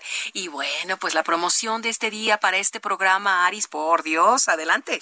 Tienen que llamar a nuestra línea directa 55 56 49 44 44, porque hoy tenemos una promoción para todos los que se comuniquen en este momento. Les vamos a enviar seis dosis de factor de transferencia por tan solo 1.800 pesos. Pero atención, porque si usted es de las primeras personas en comunicarse, le enviaremos otras seis dosis adicionales completamente gratis. O sea, estamos hablando de que seis tomas por 1.800 pesos, pero además, si hablamos ahorita en este instante, nos dan otras seis tomas más. Estamos hablando de 12. 12 dosis por 1.800 pesos. Usted paga 6 y se le envían 6 completamente gratis. Pero esto no es todo, mi querida Moni, porque además, para que usted quede completamente protegido, le vamos a enviar una careta de máxima protección. Esta careta es una careta de protección facial transparente con duración de tres meses. Además, le vamos a incluir completamente gratis una mascarilla N95 de grado hospitalario y un gel antibacterial con 90% de alcohol. Este es aprobado por la FDA. Todos estos regalos únicamente pagando seis dosis de factor de transferencia. Fíjate, está increíble, amigos. Si ustedes lo escucharon, hay que marcar al teléfono que nos dio Aris, 55 56 49 44 44. Aris, de verdad que son seis tomas y además nos regalan otras seis. ¿Y qué más? Nuestra careta de protección facial, mascarilla N95 de grado hospitalario y el gel antibacterial. Y sobre todo la garantía que tiene que son productos y tratamientos del Instituto Politécnico Nacional. El teléfono. 55 56 49 44 44. El 55 56 49 44 44. Solo falta levantar la mano, tomar el teléfono y marcar. Gracias, Aris. Gracias a ti. Gracias por la visita. Regresamos con Sergio y Lupita. Buenos días, Sergio y Lupita, nuevamente con ustedes. Coincido en este momento con la reflexión de Sergio respecto a las pensiones. Parece ser que el gobierno está virando hacia una corrección en sus decisiones. Esperemos que estas no solo sean únicas y de aquí en adelante sean tomadas de esta forma. Saludos a todos. José Juan León.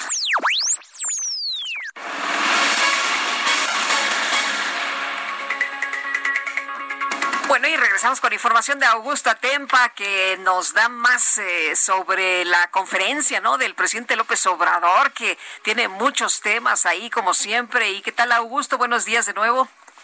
Lupita, Sergio, muy buenos días otra vez. Y pues en temas de la pandemia, el presidente confirmó que tiene familiares enfermos por COVID. Algunos de ellos ya han perdido la vida y dijo que no es ajeno al problema, deseó la recuperación de todas las personas que están hospitalizadas. Asimismo, envió el pésame a todos los familiares de aquellas personas que ya perdieron la vida por COVID.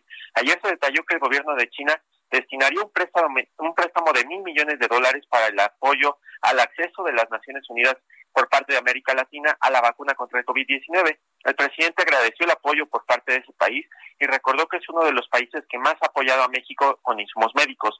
También agradeció al Papa por el apoyo de equipos médicos para atender enfermos de COVID. Este equipo que envió el Papa fue trasladado a un nosocomio de Querétaro. Y en otros temas sobre la extradición de César Duarte, el presidente dijo que pues está atento eh, lo está atendiendo la Fiscalía General de, la República con ayuda de la Secretaría de Relaciones Exteriores y en los próximos días estará Marcelo Ebrard en una mañanera para hablar acerca de, la extradición de César Duarte y sobre el paradero de Tomás Herón.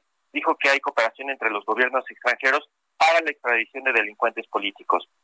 Otro tema que también tocó y, bueno, en este caso López Obrador pidió el apoyo eh, a la autoridad para que compruebe y de hallar los responsables sancionar a Pablo Almícar eh, Sandoval, el superdelegado en Guerrero y hermano de Irmerendira Sandoval, acusado de usos de programas sociales con fines político-electorales. Dijo que pues no se va a meter en esos, en esos temas, pero tampoco va a permitir que nadie, sea del partido que sea, utilice programas sociales como bandera política. Así sea de Morena, así sea de otros partidos, él no va a permitir eso y lo va a señalar. Sergio Lupita, mi reporte. Muy bien, Augusto, muchas gracias. Muy buen día. Buenos días, Pablo Almílcar Sandoval, que decía que, bueno, pues ya le habían dedicado mucha atención, ¿no? Que le surgía manchar o tiznar, pero ahí está el presidente diciendo, a ver, pues si hay algo se tendrá que investigar. Efectivamente, y vamos con, uh, vamos con Mayeli Mariscal, nos tiene información desde Jalisco. Adelante, Mayeli. Hola, ¿qué tal? Lupita, Sergio, buen día al auditorio. Luego de que circularon fotos de las playas de Puerto Vallarta el pasado fin de semana en las que se veía una saturación importante, Enrique Alfaro Ramírez, el gobernador del estado, justificó su apertura con base en las mediciones de la pandemia en este municipio de la que dijo es aún manejable, pues asegura que pasó de 17 a 23 casos confirmados por día. Sin embargo, sí solicitó pues también que se tenga esta conciencia de que eh, pues no es necesario tampoco el que todo mundo salgamos de vacaciones en estos momentos, sobre todo que Jalisco todavía se encuentra eh, pues en una alerta sanitaria importante en este sentido de, del coronavirus. Y es que eh, dice que ah, en estos momentos estamos al 50% de la capacidad hospitalaria, esto en el municipio de Puerto Vallarta, es importante aclararlo, estamos hablando del municipio, y que se traía un promedio de cinco hospitalizaciones al día el día de, hoy actualmente eh, tienen 12 hospitalizaciones en promedio diaria. Y eh, pues eh, como les comento, insiste que la gente tiene que tomar conciencia, sobre todo también los hoteleros, en cuestiones de las medidas sanitarias que deben de tener en las áreas comunes para poder respetar y sobre todo evitar estas aglomeraciones, tanto en restaurantes como en albercas y en otras áreas que pudiera eh, pues prestarse justamente para un contagio de coronavirus. Esa es la información. Muy bien, Mayeli, muchas gracias. Hasta luego, buen día. Buenos días, sí. Vámonos a un resumen, ¿te parece bien? Me parece muy bien, cuando son las 9.50. Esta mañana el presidente López Obrador anunció que el canciller Marcelo Ebrard va a presentar un informe sobre los procesos de extradición del exgobernador de Chihuahua, César Duarte, y del extitular de la Agencia de Investigación Criminal, Tomás Herón. Y por otro lado, el presidente reveló que tiene familiares y amigos que han sido diagnosticados con COVID-19, incluso dijo que algunos de ellos han perdido la vida. El gobierno de Brasil informó que el presidente Jair Bolsonaro dio positivo a una nueva prueba de COVID-19. Se trata de la tercera prueba que se realiza el mandatario desde que contrajo la enfermedad. El Departamento de Trabajo de los Estados Unidos informó que en la semana que concluyó el pasado 18 de julio se registraron 1.4 millones de solicitudes del seguro de desempleo, un aumento de 109 mil peticiones en comparación con la semana anterior. Electricidad. Cuando tú me miras, algo Se nos había ocurrido antes. Pues aquí que ya ves que luego te dan toques en las ferias. Sí. Bueno, pues mira, en redes sociales se hizo viral un mecanismo que puso una pub, una cantina ya en Inglaterra llamada Mole Valley. El propósito es mantener la sana distancia entre sus clientes. Bueno, la- el dispositivo es una serie de barras metálicas con corriente eléctrica para dividir los espacios de la barra del establecimiento. Hay todo mundo se- en los pubs, todo el mundo llega a la barra y bueno, pero resulta que si te acercas demasiado a la persona que está junto, recibirás una pequeña descarga y eso te hace regresar a tu sitio. Pero si la rubia está muy bonita, pues a lo mejor vale la pena el toque, ¿no? Oye, aquí, como aquí, ¿no? Toques, toques. Como nos daba el Quique, ¿te acuerdas cuando nos equivocábamos y no prendíamos el micrófono Ah, a tiempo? Me acuerdo, me acuerdo. Son las 9.52. Les rêves des amoureux sont comme le bon vin. Ay, estos Ay, muchachos, sí, ¿verdad? ¿Qué vamos a Sergio, hacer con ellos? no sé. Pero ya está Ana Martorell, que es, es parte del mismo, de la misma pandilla. Se me hace que sí. ¿Cómo estás, Anita? Buenos días. Buenos días, Sergio, Lupita. Ay, pues ya es jueves, ya es jueves y nos da la luz de esperanza del fin de semana. Así es que vamos a hablar de cómo hacer rendir el alimento. No sé si sean o no de aquellos que hacen pasta hecha en casa o pizza de masa hecha en casa, pero si sí lo son, les voy a pedir un favor. La próxima vez que les sobre un poquito de masa, no la tiren a la basura. Les voy a dar el día de hoy que de una receta salen tres. ¿Qué podemos hacer con ese cachito de masa que nos sobró? Punto número uno, podemos hacer lasaña dulce. Extiendan muy bien su masa, formen rectángulos, fríanlos en aceite muy caliente y tendrán una pasta perfectamente para montar una lasaña dulce. Pensemos en hacer alguna crema batida, poner un poco de mermelada, espolvorear azúcar glass y listo, tenemos nuestra lasaña dulce. Pero ¿qué tal unas galletas saladas? Para acompañar cualquier botana o platillo. Lo mismo, estiremos la masa, formemos óvalos y horneémoslos a 180 grados por unos minutos. Van a empezar a inflar, van a empezar a dorarse y bueno, estas van a ser unas deliciosas galletas para acompañar una botana. Ahora, y la última, unas empanaditas de cajeta. Estiramos bien la masa, ponemos cajeta o Nutella, cerramos y al horno. Les digo, no hay que desperdiciar absolutamente nada, Sergio y Lupita. Pues muy bien, Ana Martorell, gracias por enseñarnos a no desperdiciar. Nos escuchamos mañana. Saludos. Saludos y ya nos vamos, ¿verdad? Ya se nos acabó el Que la tiempo. pasen todos muy bien y mañana nos escuchamos aquí tempranito. Tempranito mañana, ya sabe usted, eh, tenga, tenga muy buen jueves, eh, coma frutas y verduras y, y hasta mañana, gracias de todo corazón. When swings so cool and sways. So gentle that when she passes, each one she passes goes. Heraldo Media Group presentó Sergio Sarmiento y Lupita Juárez por El Heraldo Radio.